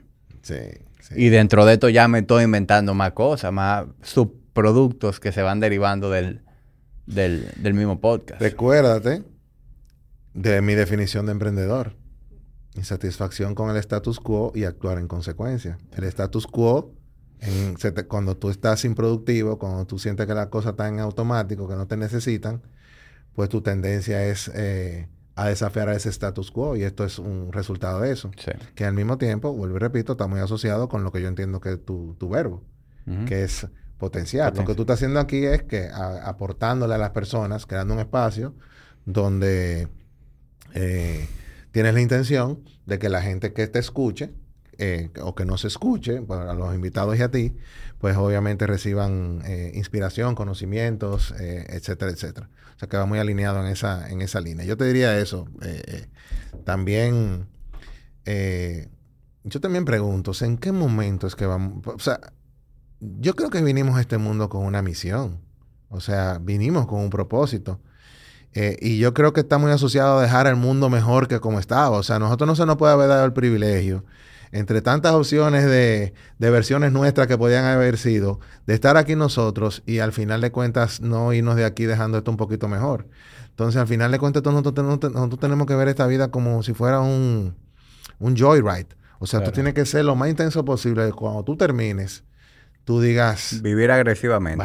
Valió, la pena. Realmente dejé mi huella, valga la redundancia con el, con el, tema del podcast. Pero también reconociendo tu esencia.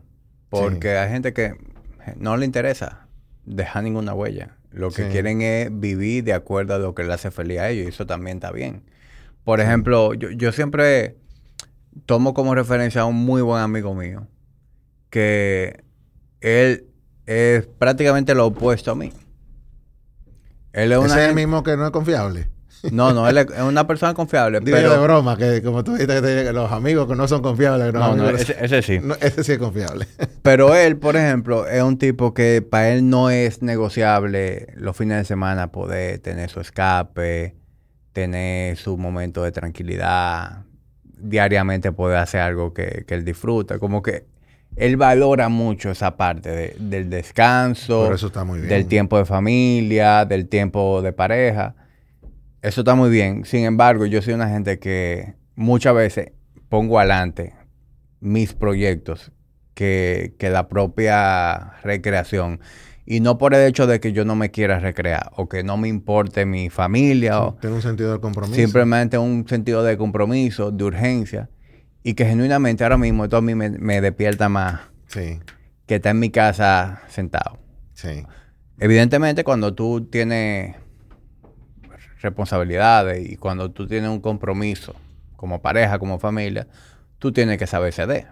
Porque no se trata nada más de ti. Tú, tú, no puedes vivir de una manera tan, tan egoísta, tan egoísta y, y haces ejercicio de no, espérate, yo necesito crear tiempo para esto. Pero yo te puedo decir que cuando yo no tenía esas responsabilidades, cuando era más, joven, que no tenía pareja, no tenía familia, yo no tenía ningún problema en trabajar de lunes a lunes. O sea, yo los fines de semana me la pasaba metido en el gimnasio y, desarrollando vainas. Y yo tuve una, juventud muy diferente a la, a, la, a la de mis amigos. En el sentido de que yo, esa etapa de discotequear, de que sé yo que yo, esa etapa para mí fue muy breve. La viví, a diferencia de que si en, si en un mes los amigos míos salían de fiesta 12 días, a lo mejor yo salía una o dos y me daba cuenta de que eso no era lo mío y punto. Pero eh, volvemos a lo mismo. O sea, mira como tú me lo estás diciendo y tú no me lo estás diciendo con, con tono de arrepentimiento. No, no.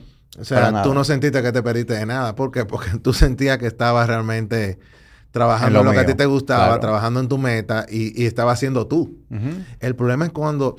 Mira, yo incluso lo menciono, lo menciono en el libro. Imagínate un actor que tenga que asumir un rol. Yo a veces pienso en esos eh, espías los espías, que tienen que, asumir una identidad falsa en otro país y ser otra persona, tener otro nombre, tener otro apellido. Imagínate un actor que tenga que pasarse 24 horas haciendo un rol, eh, un, rol 24 horas durante 7 días. O sea, asumiendo un rol. Tiene que ser bien agotador. Claro. O sea, en, eh, tú, estás metido en el personaje durante 7 días, 24 horas. Tiene que ser súper difícil. Pues entonces apliquemos eso a, a, nuestra esencia.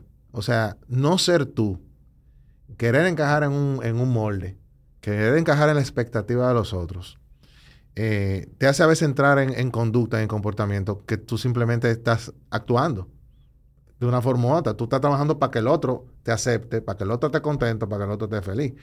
Yo no estoy diciendo que, o sea, estamos en un mundo donde está la, convivencia es importante, eh, la armonía. Tú has mencionado el tema de la familia, la pareja, hay que pensar en, hay que pensar en el otro. Pero hay, que buscar ese balance.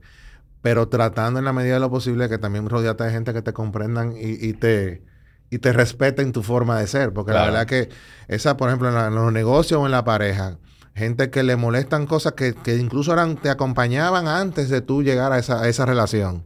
Eran parte inherente de tu persona y que esa, y que esa persona pretenda que tú lo abandones, lo quites, lo dejes de hacer, eh, yo creo que es un acto un poquito egoísta porque te va a, va a llevar a esa persona a la infelicidad y a veces caemos mucho en esa trampa, caemos mucho en esa trampa de querer comprarse los otros, de querer encajar en modelos eh, sociales que nos que nos eh, exigen ciertos comportamientos y al final de cuentas estamos sazonando y preparando el plato de nuestra infelicidad.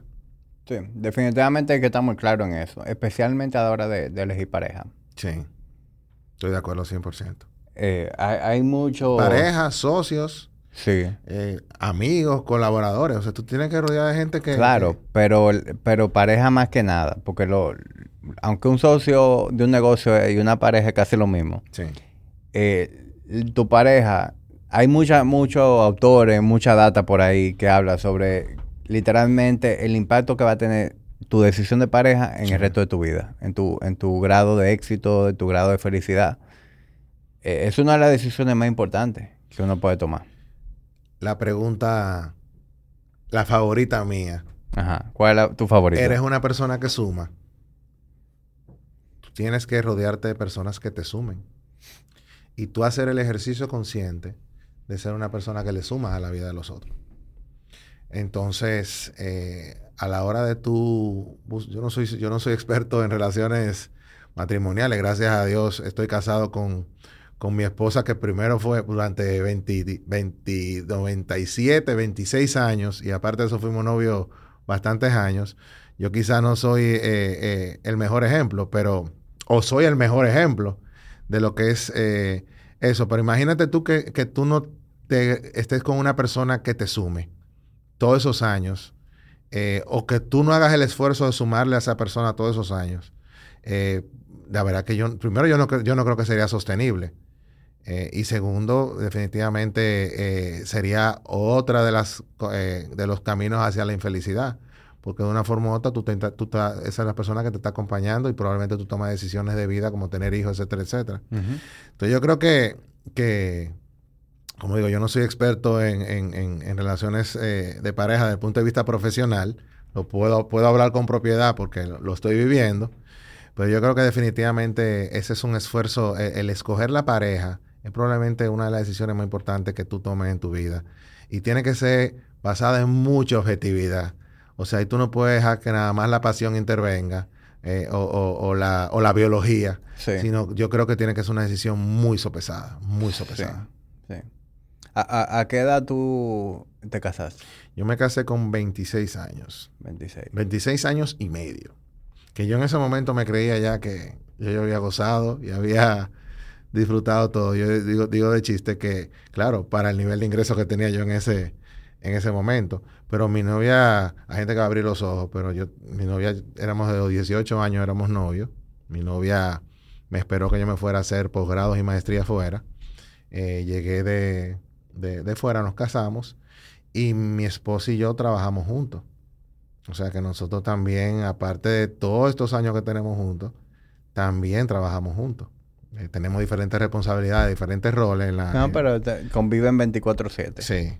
Aunque hemos desarrollado varias eh, reglas de convivencia. Claro, eh, necesario. para garantizar que, no afecte, por ejemplo, temas de trabajo no afecten en la relación de pareja, etcétera, etcétera. En mi casa no se habla de trabajo después que se llega a la, se llega a la casa.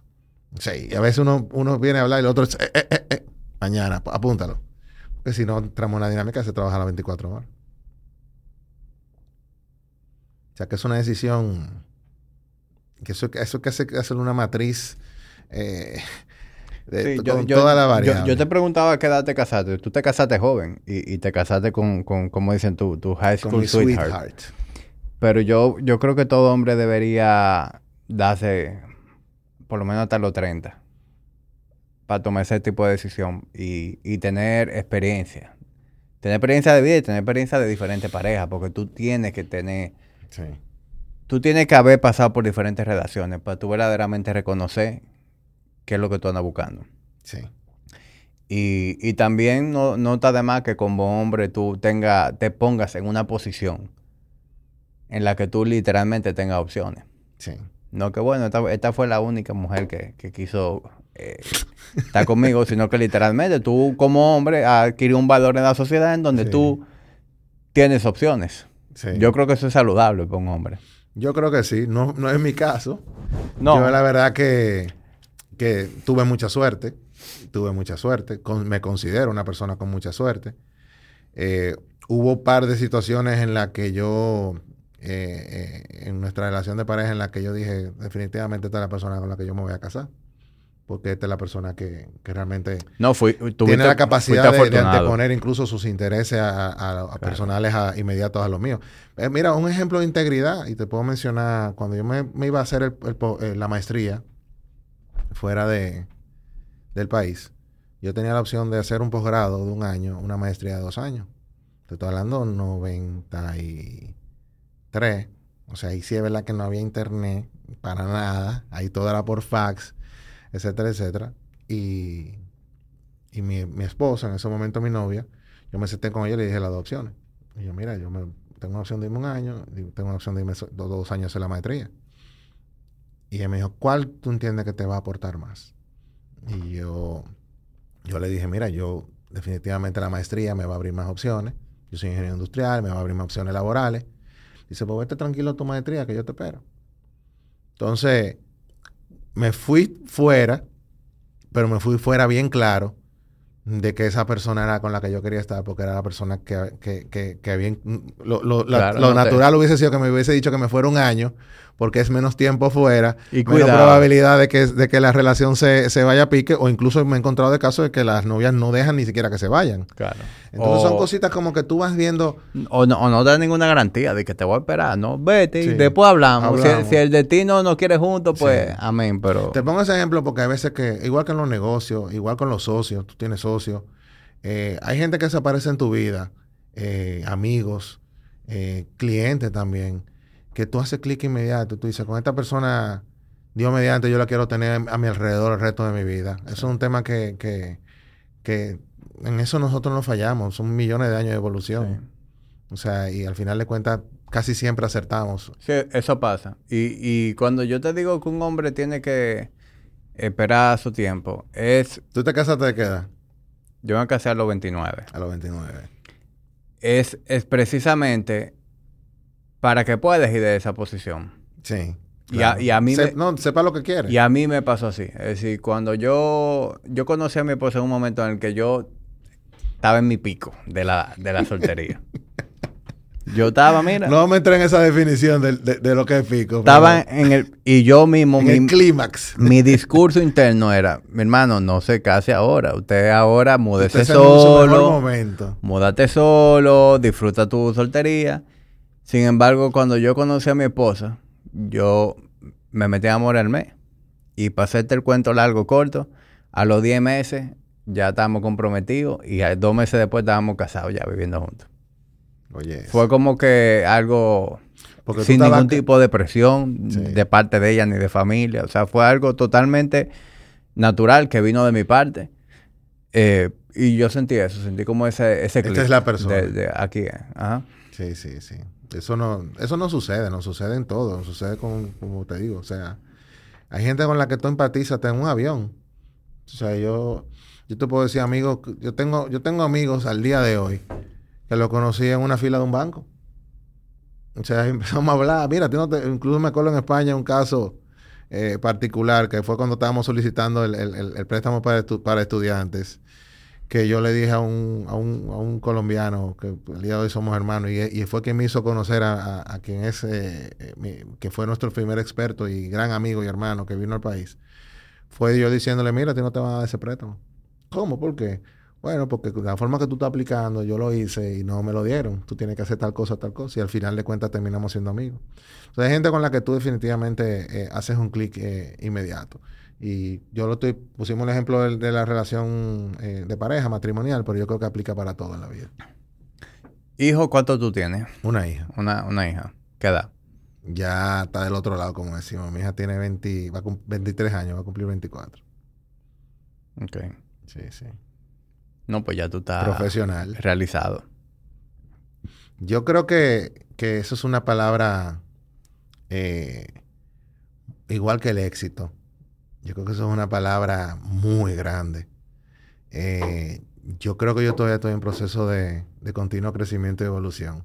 Ahora, como padre, te puedo decir que estoy eh, altamente eh, satisfecho, orgulloso y agradecido, de, primero del privilegio y segundo de la hija que he tenido. Pero, y, si tú lo quieres limitar al, al rol de padre, te pudiera decir que estoy realizado. Ahora, si tú me preguntas, ¿tú estás realizado en la vida? Yo creo que todavía no, nos queda mucho, mucho por desarrollar. Claro, no, yo lo digo viéndolo, viéndolo desde fuera, tú sabes, de mi empresa, familia, hijos. Claro, claro. Pero yo, yo sé que por tu esencia, tú nunca vas a sentir eso, ni siquiera con 72 ni con 82. No, me lo preguntaron a los 35 años, ¿no? me, acuerdo como en una entrevista y la respuesta fue la misma. Digo yo, no, ¿en qué momento que yo pienso que yo estoy realizado? ¿Se paró la cosa?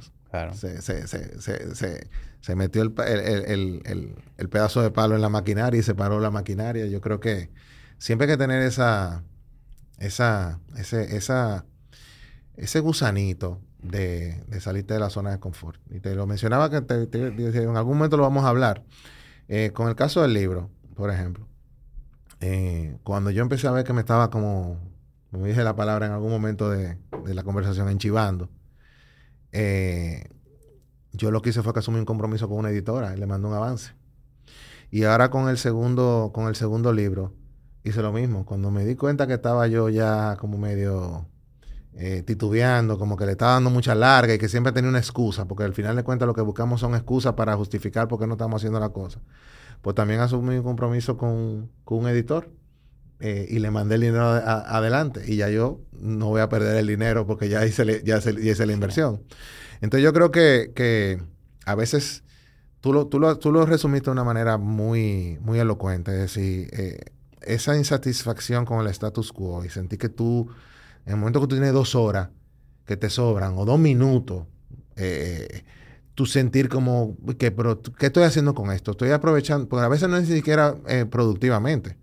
A veces también es con una conversación en pareja, a veces es coger un libro y leerlo, a veces es descansar, pero hacer el esfuerzo consciente de no perder el tiempo. Yo creo que, que y yo creo que este tema de, de los celulares y, las redes sociales eh, nos, porque en algún momento nosotros caemos en la, en, la, en, la, en la dinámica, nos está robando un tiempo valiosísimo que yo creo que luego nos va a pasar factura. Eh, eh, que es un tiempo no productivo, donde estamos viendo lo que hacen los otros y no necesariamente pensando en lo que nosotros tenemos que hacer. Entonces, al final de cuentas es eso, o sea, tú tienes que estar... Y, y, todos caemos ahí. Es decir, yo, soy un usuario de redes sociales, paso mucho tiempo en social media. Sí. Eh, y por yo también. y por más que yo, cada vez menos, pero...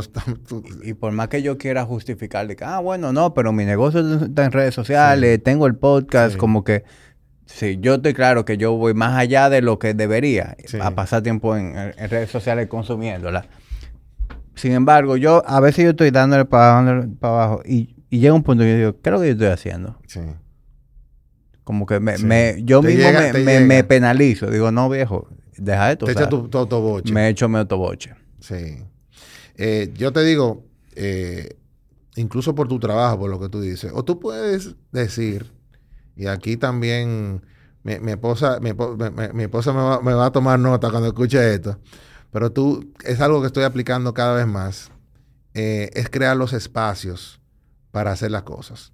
Tú sabes lo que yo estoy haciendo, tú te vas a reír. Eh, yo, ah, pero qué poca fuerza de voluntad. Mira, si tú haces el ejercicio, esa, esa, esa, esa, esa aplicación, esa información que te da el celular, el tiempo que tú tienes en los diferentes... Sí, la, eh, las horas que tú pases cada... Exactamente, es súper valioso.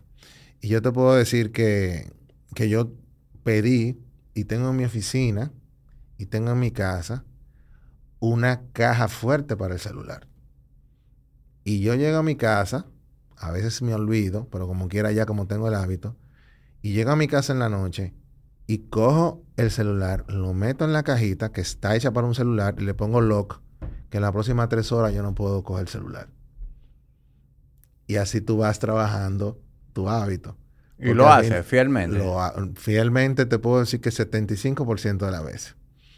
Lo pongo y le pongo su tiempo. Igual si también voy a, voy a la oficina, tengo que generar una idea, tengo que escribir para el libro, estoy súper atrasado cojo y bloqueo. Eh, la ventaja que tiene es que la forma que está estructurado, te puedo hacer llegar a la referencia, tú puedes coger el teléfono y hablar. Tú lo que no puedes estar en chateo y en redes sociales, etcétera, etcétera. Entonces tú vas creando, eh, tú buscas mecanismos artificiales, por eso le digo a la gente, uy, pero qué poca fuerza de voluntad. No, tú tienes que crear los hábitos.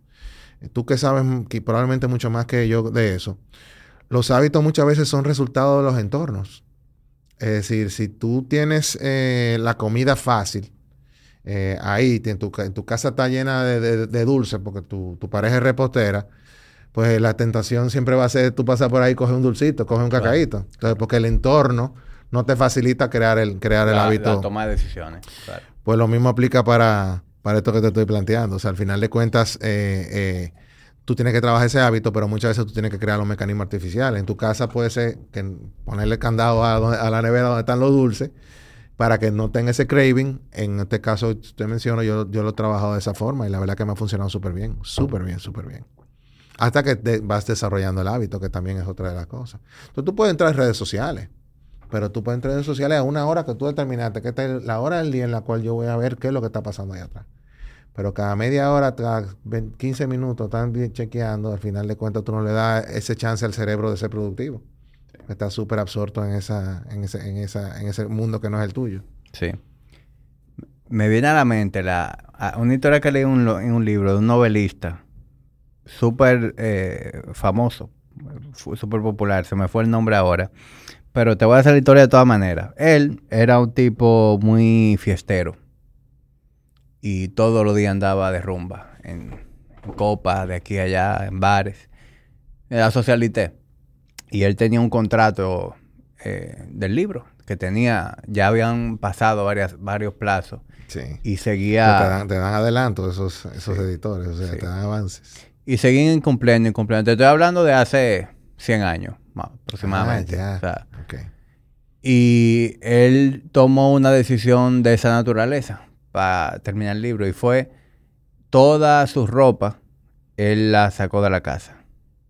Y él, y él se quedó únicamente en pijama. Él le dio toda su ropa a su secretaria. Sí. Le dijo, guárdame toda mi ropa. esa anécdota la he escuchado. Estoy tratando de memorizar quién es. Sí. Me va a llegar el nombre. Sí. Y él se quedó en pijama en su casa. Entonces ya él no tenía ninguna opción porque no puede salir para la calle en pijama. Sí. Y así fue que terminó el libro. Yo te puedo decir un caso de un conocido que él es autor, ha escrito siete libros. Y él se va a un monasterio por temporadas a terminar el libro. O sea, y de monjes de silencio, o sea, de, o sea, donde han hecho votos de silencio. Y ahí es que él logra eh, terminar. Por eso yo digo que a veces tú tienes que crear eh, atajos y mecanismos artificiales para tú recalibrar tus hábitos y, y, lograr los objetivos. O sea, la gente cuando yo le hago el cuento de la... Hay gente que yo le he comprado el, aparatito, la cajita fuerte. Y no se lo he regalado porque digo, si se lo regalo ahorita se ofende, que yo le estoy diciendo que tal, pero al final de cuentas eh, es impresionante la cantidad de gente que, que el tiempo que le dedicamos a, y, ese yo, tema. Y yo creo que todo, todo el mundo se puede beneficiar de eso. Yo estoy claro de que yo puedo, Te voy a mandar la referencia. recortar el tiempo que yo paso en, en redes sociales. Sí, sí. Que vuelvo y repito, no se trata, yo no, yo no creo mucho en posiciones radicales.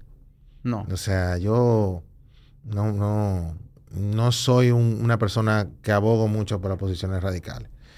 Y eh, vámonos otra vez al tema que tú manejas mucho, el tema de la nutrición, una dieta, por ejemplo. Esas dietas que son muy radicales, casi siempre la gente termina abandonando, abandonándolas porque le exige... Sí.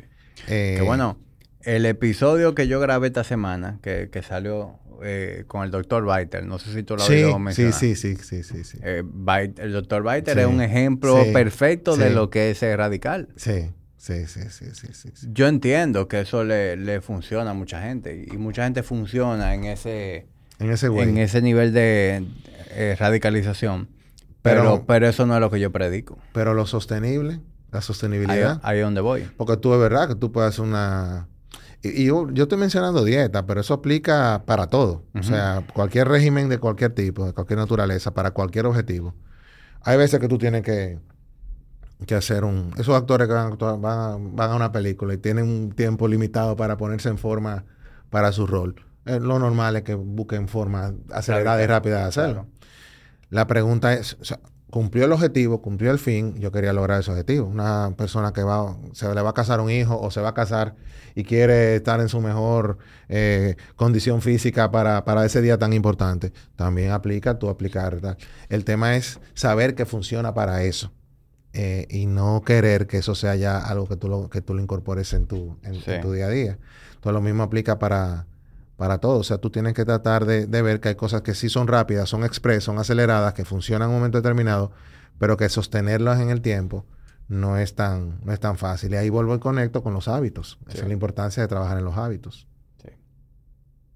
Yo, yo creo mucho a la hora de, de simplificar lo que es la, alimentación, el entrenamiento, es uno establecerse sus propias reglas y vivir de acuerdo a esas reglas. Sí.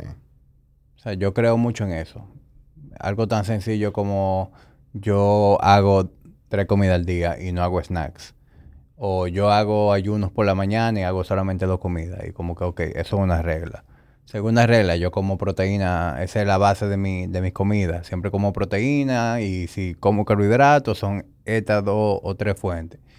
Y ir simplificando el asunto. De igual manera, pienso que a veces eh, esas medidas extremas son necesarias para el fin. Para un objetivo para, para el fin.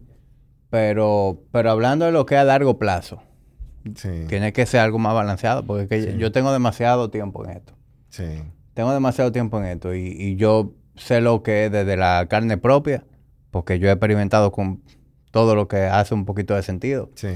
Y también he, pasado por esa prueba y error de trabajar con clientes y la gente es compleja. Sí. Y, y a la hora de tú hacer recomendaciones, tú tienes que estar claro de que está la parte teórica de tu, de tu propuesta pero está la parte cultural, está la parte de hábitos. O sea, algo puede hacer muchísimo sentido desde el punto de vista fisiológico, ¿verdad? Una recomendación que tú me estás dando.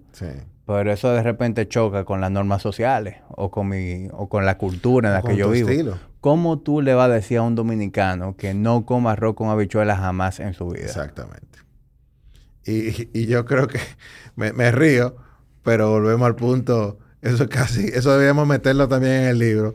Eso es condenar a una persona a la infelicidad. O sea, al final de cuentas, eh, aunque suene jocoso, si hay cosas que, a ti te hacen feliz, que te, que te llenan, ¿por qué las tienes que, eliminar radicalmente si son, no son cosas que necesariamente te hacen daño? Si son cosas que te hacen daño, obviamente hacerlo.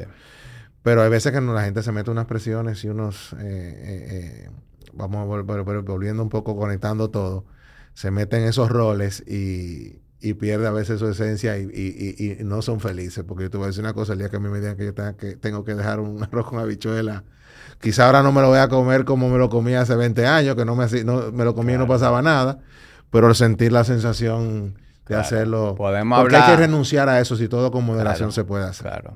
Podemos hablar de hacerlo con menos frecuencia. Sí. o bajar las porciones. De reducir las porciones. Sí. Volvemos al tema de los hábitos. Correcto. Yo, yo hablo mucho de los hábitos, porque es que los hábitos es como, para mí los hábitos son como una especie de, de atajo eh, para lograr las cosas. Eh, claro, y que cuando tú tienes hábitos, buenos, o sea, hábitos sólidos, lo que es la fuerza de voluntad, tú la dejas para lo que es verdaderamente importante. Mismo caso que con la resiliencia. Exactamente. O sea, tú no la puedes fuerza depender... de la disciplina, ese es exactamente el punto que yo quería, que yo estaba planteando. Hay que aguantarse para los momentitos donde tú, lo necesitas. Tú, tienes una cuota de fuerza de voluntad. Sí. No, no la uses de manera pendeja. O sea, deja esa, esa fuerza de voluntad para cuando tú la necesites. Sí. Y en lo demás, apóyate en los hábitos, en, tu desarrollar costumbres, cosas, que las cosas a ti te salgan en, en, automático. Estoy de acuerdo 100%. A mí me, Yo he leído varios libros sobre eso, pero el, que, más, el que más me ha gustado y, que más práctico me encuentro es el de James Clear. Atomic Habits. Ajá. Sí. Sí. Yo creo que no hay mejor libro que ese para trabajar el tema de los hábitos. Hay otro que me gustó, que me leí antes de ese, que es The Power of Habits. Ah, ese es de él también. No, no, es de otro autor que no recuerdo. El sí, ese libro yo te puedo decir que eh, hemos coincidido ya en un par de libros que hemos, o sea, Atomic Habits es una Biblia. Yo, hábitos atómicos, yo se los recomiendo a todo el que quiera. De hecho, lo he regalado. Hay dos libros que yo regalo mucho: eh, Atomic Habits y E-Myth. ¿Cuál? E-Myth, de Michael Gerber. El mito emprendedor se llama en español. Ese no lo e, conozco. E-Myth. Mito, en inglés. Que la traducción en español es el mito emprendedor de, Michael Gerber. La verdad que tremendo, tremendo. Tremendo libro. Lo, voy a chequear. Sí, sí, sí. Yo creo que todo el que es emprendedor o tiene vocación emprendedora, y vuelvo y repito que el espectro de, mi definición de emprendedor es muy amplio, eh, debería leerse ese libro. Una, una, Biblia para el emprendimiento, realmente. Bueno, ya, ya que estábamos hablando de libros y antes de que, de que cerremos, me, me gustaría que tú me recomiendes unos cuantos libros que tú hayas leído recientemente. O, o, no tiene que ser reciente, pero que para ti han sido libros o autores. Mira. Porque yo sé que hay autores que han escrito varias piezas que son muy. Sí. Yo ahora mismo estoy leyendo un libro que yo me lo estoy disfrutando. Me lo estoy disfrutando tanto que mi hija probablemente ya yo le he mandado como siete mensajes diciéndole, por favor, léetelo. ¿Le, este ¿le gusta leer a tu hija? Sí, le gusta leer mucho, sí. ¿Cómo se llama tu hija? Eh, Andrea. Andrea. Sí, le gusta leer. de hecho, ella publicó, escribió un libro a los 16 años. ¿Es verdad? Sí, de, poemas. Eh, chaotic, Chaotic Innocence. Inocencia caótica. Eh, muy, muy buen libro. Te puedo llegar, por cierto, ya que te gusta leer. Sí, sí. Es el libro de Amy Curie, Presence. Amy Curie. No, sé si la conoce. Ay, ay, ay, es un libro que no tiene una página de desperdicio. Eso yo me lo estoy leyendo ahora mismo. Te puedo decir que, me lo estoy disfrutando. Y este autor de eh, este libro también, eh, The Gift, de la doctora Eva, Eva, Eva Gerder. No recuerdo ahora mismo. Eh, yo sé que es Eva, sí es Eva Gerder, que es una superviviente de, puede, ser que me esté equivocando con el apellido, una superviviente del holocausto. Eh, que luego viajó, eh, luego fue a Estados Unidos eh, y se graduó de psicóloga a, muy avanzada edad, hizo su PhD a muy avanzada edad y al día de hoy con noventa y pico de años es una, una, gran psicóloga reputada. También me, gusta muchísimo porque es un libro sobre, sobre resiliencia que hay que, que, valorar mucho. Tú te leíste el de, el de Víctor Frankl, ¿verdad? El, que también de... Víctor Frankl fue incluso uno de los mentores de, ella. El hombre en su, en, su, en su propósito, en la búsqueda de su propósito.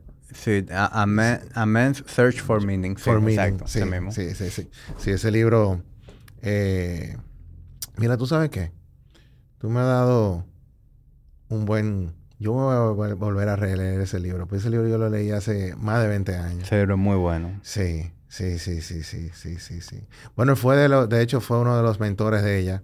Hay un momento en que ella le, le pregunta a Víctor eh, que ella tenía cuarenta y pico de años ya, estaba en avanzada edad y dice, ahora quiero hacer el PhD, pero son cuatro años.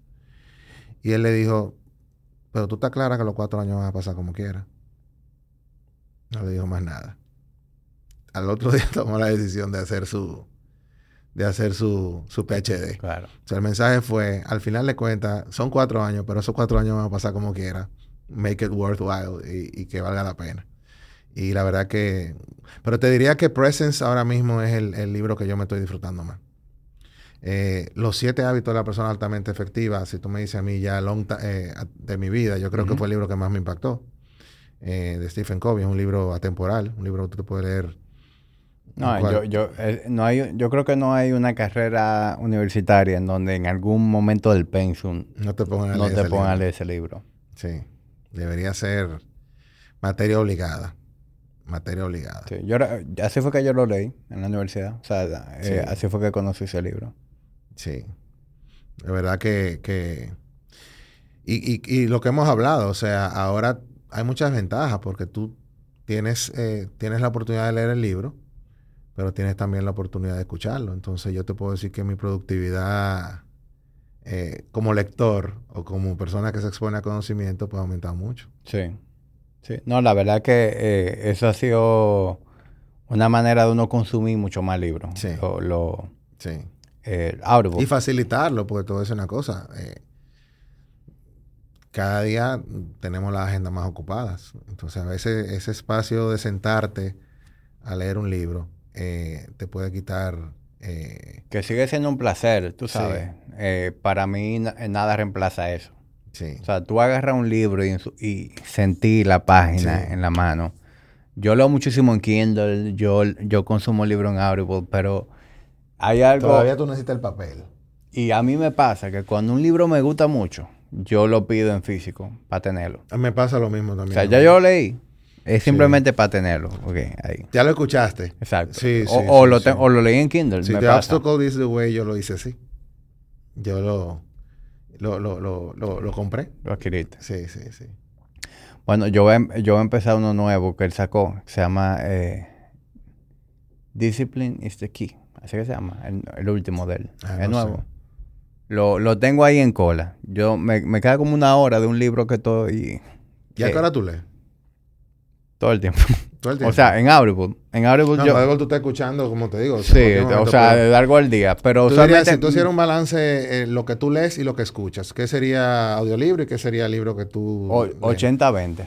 80 escuchas. Sí. Ahora mismo, 80-20. Sí. Y yo leo en la noche.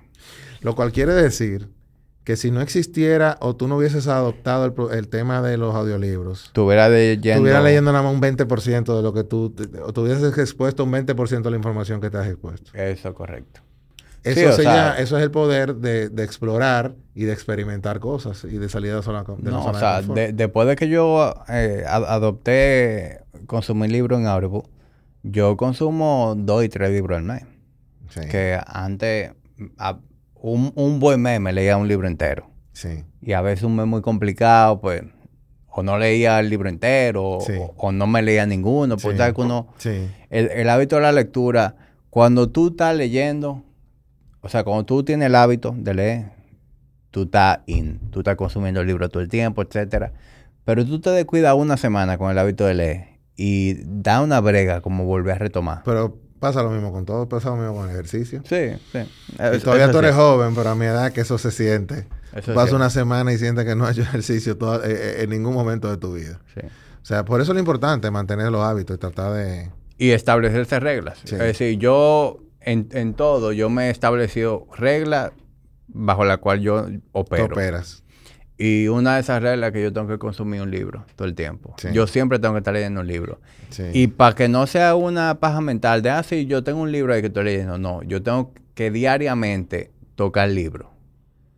Tengo aunque que sea antes de acostarte... aunque sea 10 minutos antes de dormirme, pero necesito ponerle la mano al libro diariamente. Mira, eh, yo te estoy escuchando y lo único que... eh, la, la frase que se me repite y se me repite, se me repite y, y es el éxito no es casualidad. O sea, probablemente derivado de ese de esa exposición tuya a la lectura y de todo lo que tú has podido aprender y reflexionar a través de la lectura, eh, probablemente algo que se ha reflejado eh, en tu éxito como emprendedor. 100%. Como no, yo, yo no tengo ninguna duda. La más mínima. La más mínima. O sea, Entonces la gente, a veces dice, bueno, pero ¿por qué tú haces la cosa? Óyeme, que eso tiene unas ramificaciones y repercusiones prácticamente todo lo que tú haces en la vida. Claro. Es que la razón por la cual yo soy disciplinado, yo me considero una persona disciplinada, es porque me encantan las, los frutos de eso. Sí. Porque no, vamos a estar claros, no es, no es que a mí me llena de emoción vivir una vida tan esquematizada. Sí. Simplemente la consecuencia de eso me gustan tanto que yo cada vez soy más... Los resultados. Claro, los resultados son tan... Yo lo disfruto tanto el resultado de eso que cada vez soy más sistemático porque estoy viendo lo que eso me da. No, pero en el mismo libro, si tú te recuerdas, yo pongo el ejemplo de la, de la, de la mujer embarazada.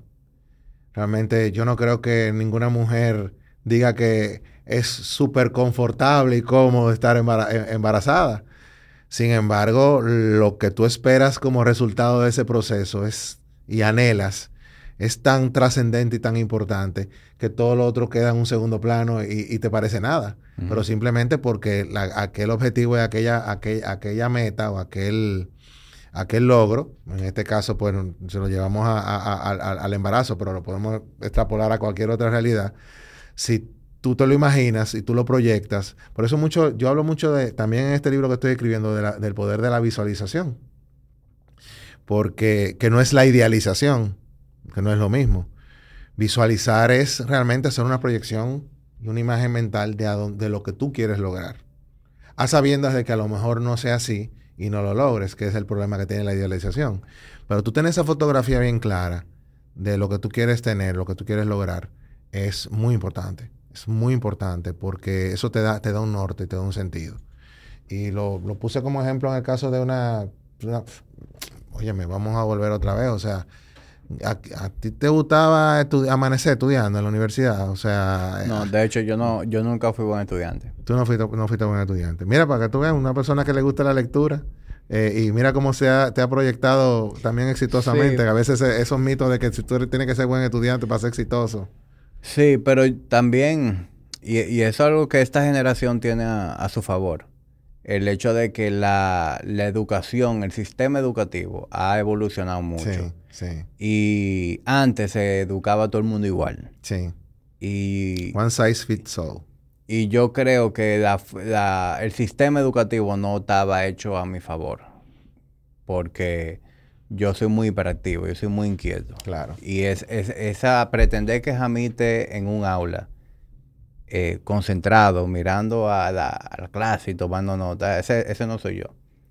Mira, hay un... Yo me desenvuelvo, y perdón que te interrumpa, yo me desenvuelvo mucho mejor en, un sistema educativo en el que yo, yo voy a mi ritmo. O sea, dame la información, y yo, en mi tiempo la consumo. No me pongo un deadline que yo te la tengo que leer para tal día, tal. O me lo puede poner el deadline, pero déjame, déjame administrar mi tiempo. Déjame administrarme yo.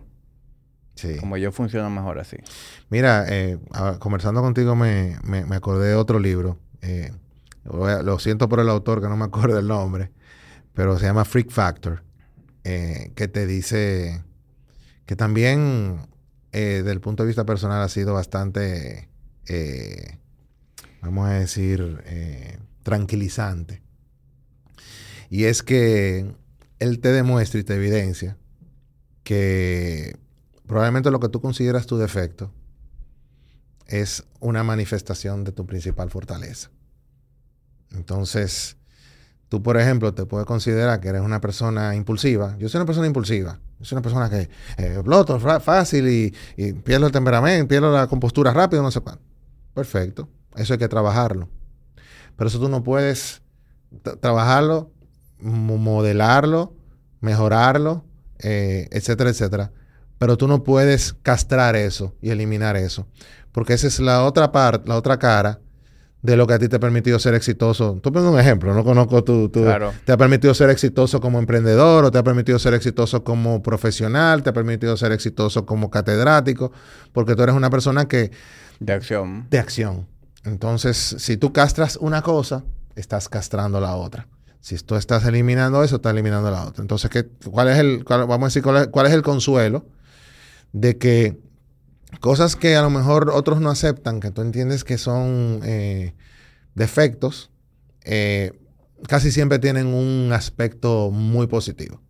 Entonces tú me, te lo estoy asociando con lo que tú me estás diciendo. A lo mejor a ti el estar sentado en un aula, escuchando a una gente trazándote eh, contenido, diciéndote lo que tú tienes que hacer, cuándo lo tienes que hacer, para cuándo lo tienes que hacer, si tú hubieses castrado eso, probablemente tú no tuvieras los negocios y la iniciativa que tú vienes desarrollando, porque tú hubieses, perdido un poco el espíritu emprendedor, que es lo que te ha permitido ser, ser exitoso. ese libro también te lo recomiendo, Freak Factor. Y ahí voy a tener que ver, hacer memoria del autor, porque la verdad que me gustó mucho. Bueno, nada más con, una búsqueda tiene que salir. Sí, sale seguro.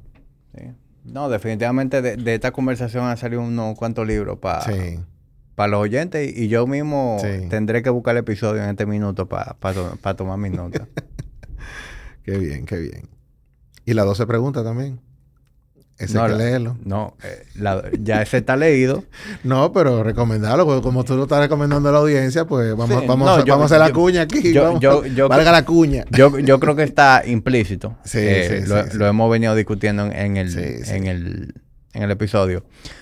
Genuinamente, mire, yo soy una gente eh, franco. Y genuinamente creo que es un muy buen libro. Que toda persona que esté buscando crecer, superarse, debería leer. Yo creo que, eh, sobre todo porque un libro que se lee bastante rápido. Rápido. Ese, yo me lo leí. ligero. Yo me lo leí literalmente en dos sentadas. Me senté una noche. Sí. Me senté otra noche. Sí. Y, es un libro que es entretenido de leer. No tiene como espacios muertos. Sí. Está escrito en un tono de conversación. Correcto. Tú sientes que tú estás teniendo una conversación. Así que recomendada las 12 preguntas también. Muchas gracias, muchas gracias. Bueno, Ney, para mí ha sido eh, un placer tenerte por aquí. He disfrutado mucho esta conversación. Yo, yo también, ¿eh? Y yo espero que todo el que la escuche también, pues la verdad que, que, ha sido... Mira, eh, eh, hemos, hemos, hablado sobre el libro, hemos hablado sobre tu trayectoria. Hasta del matrimonio. Hemos hablado hasta de relaciones. Yo, yo creo que, que hay muchas cosas que la gente se puede llevar de, este episodio. Y me lo disfruté yo.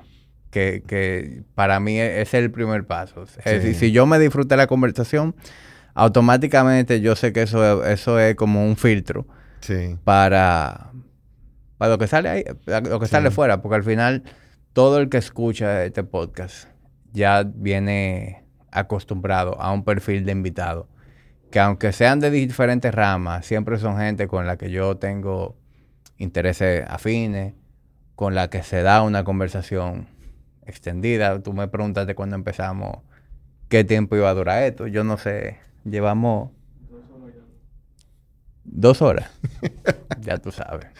y, pasó volando. Yo, ni, yo no había yo, yo, ni siquiera. Yo no, yo no lo estoy creyendo eso. Yo, yo estoy pensando en una hora, una hora y quince. Por eso que te digo que... Yo digo... Tú me preguntaste qué tiempo. Y yo, bueno, 90 minutos más o menos.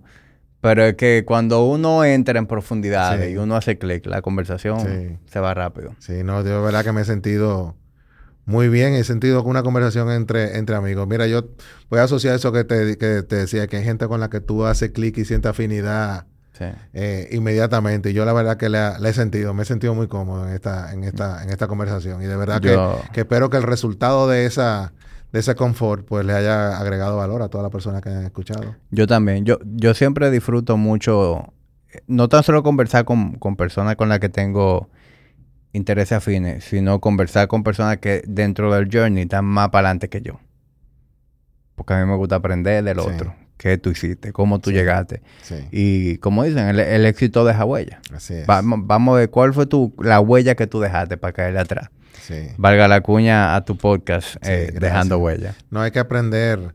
Si tú me preguntas a mí rápido, eh, ¿cuál sería una de las cosas que yo mirando hacia atrás me hubiese gustado hacer más. Eh, y definitivamente eh, buscar mentores y buscar figuras de referencia y acercarme a ellas y, y preguntarles, que en algún momento fui muy tímido con eso. Después ya lo aprendí un poquito tarde, pero hay que, hay que siempre buscar eh, figuras de referencia y, y, no tener miedo a, preguntar. A la gente le encanta que le pregunten. Pero, digo, yo, a lo mejor yo lo digo por, por mi generación, pero creo que eso es algo que se promueve más ahora la búsqueda de mentores. Sí, sí. Antes eso era algo que se daba muy orgánico, a lo mejor la vida te dio un jefe que te sirvió como mentor. Sí. Pero no como ahora, que literalmente hay personas dando consultoría, hay personas eh, con esa apertura a verse en, un joven reflejado. Sí, eh, a lo mejor con actitudes que ellos tenían y decir, mira, aquí hay algo, déjame ayudar a este individuo a tirar para ahora, adelante. Ahora, ahora realmente hay un movimiento alrededor de eso. Definitivamente. O sea que, volviendo al tema, muchísimas gracias, ¿verdad? De verdad, gracias. Eh, soy yo que te agradezco. Para mí es un honor. Bueno, muchísimas gracias. Y gracias a ustedes por llegar a, hasta esta parte de la tertulia. Nos vemos en un próximo episodio.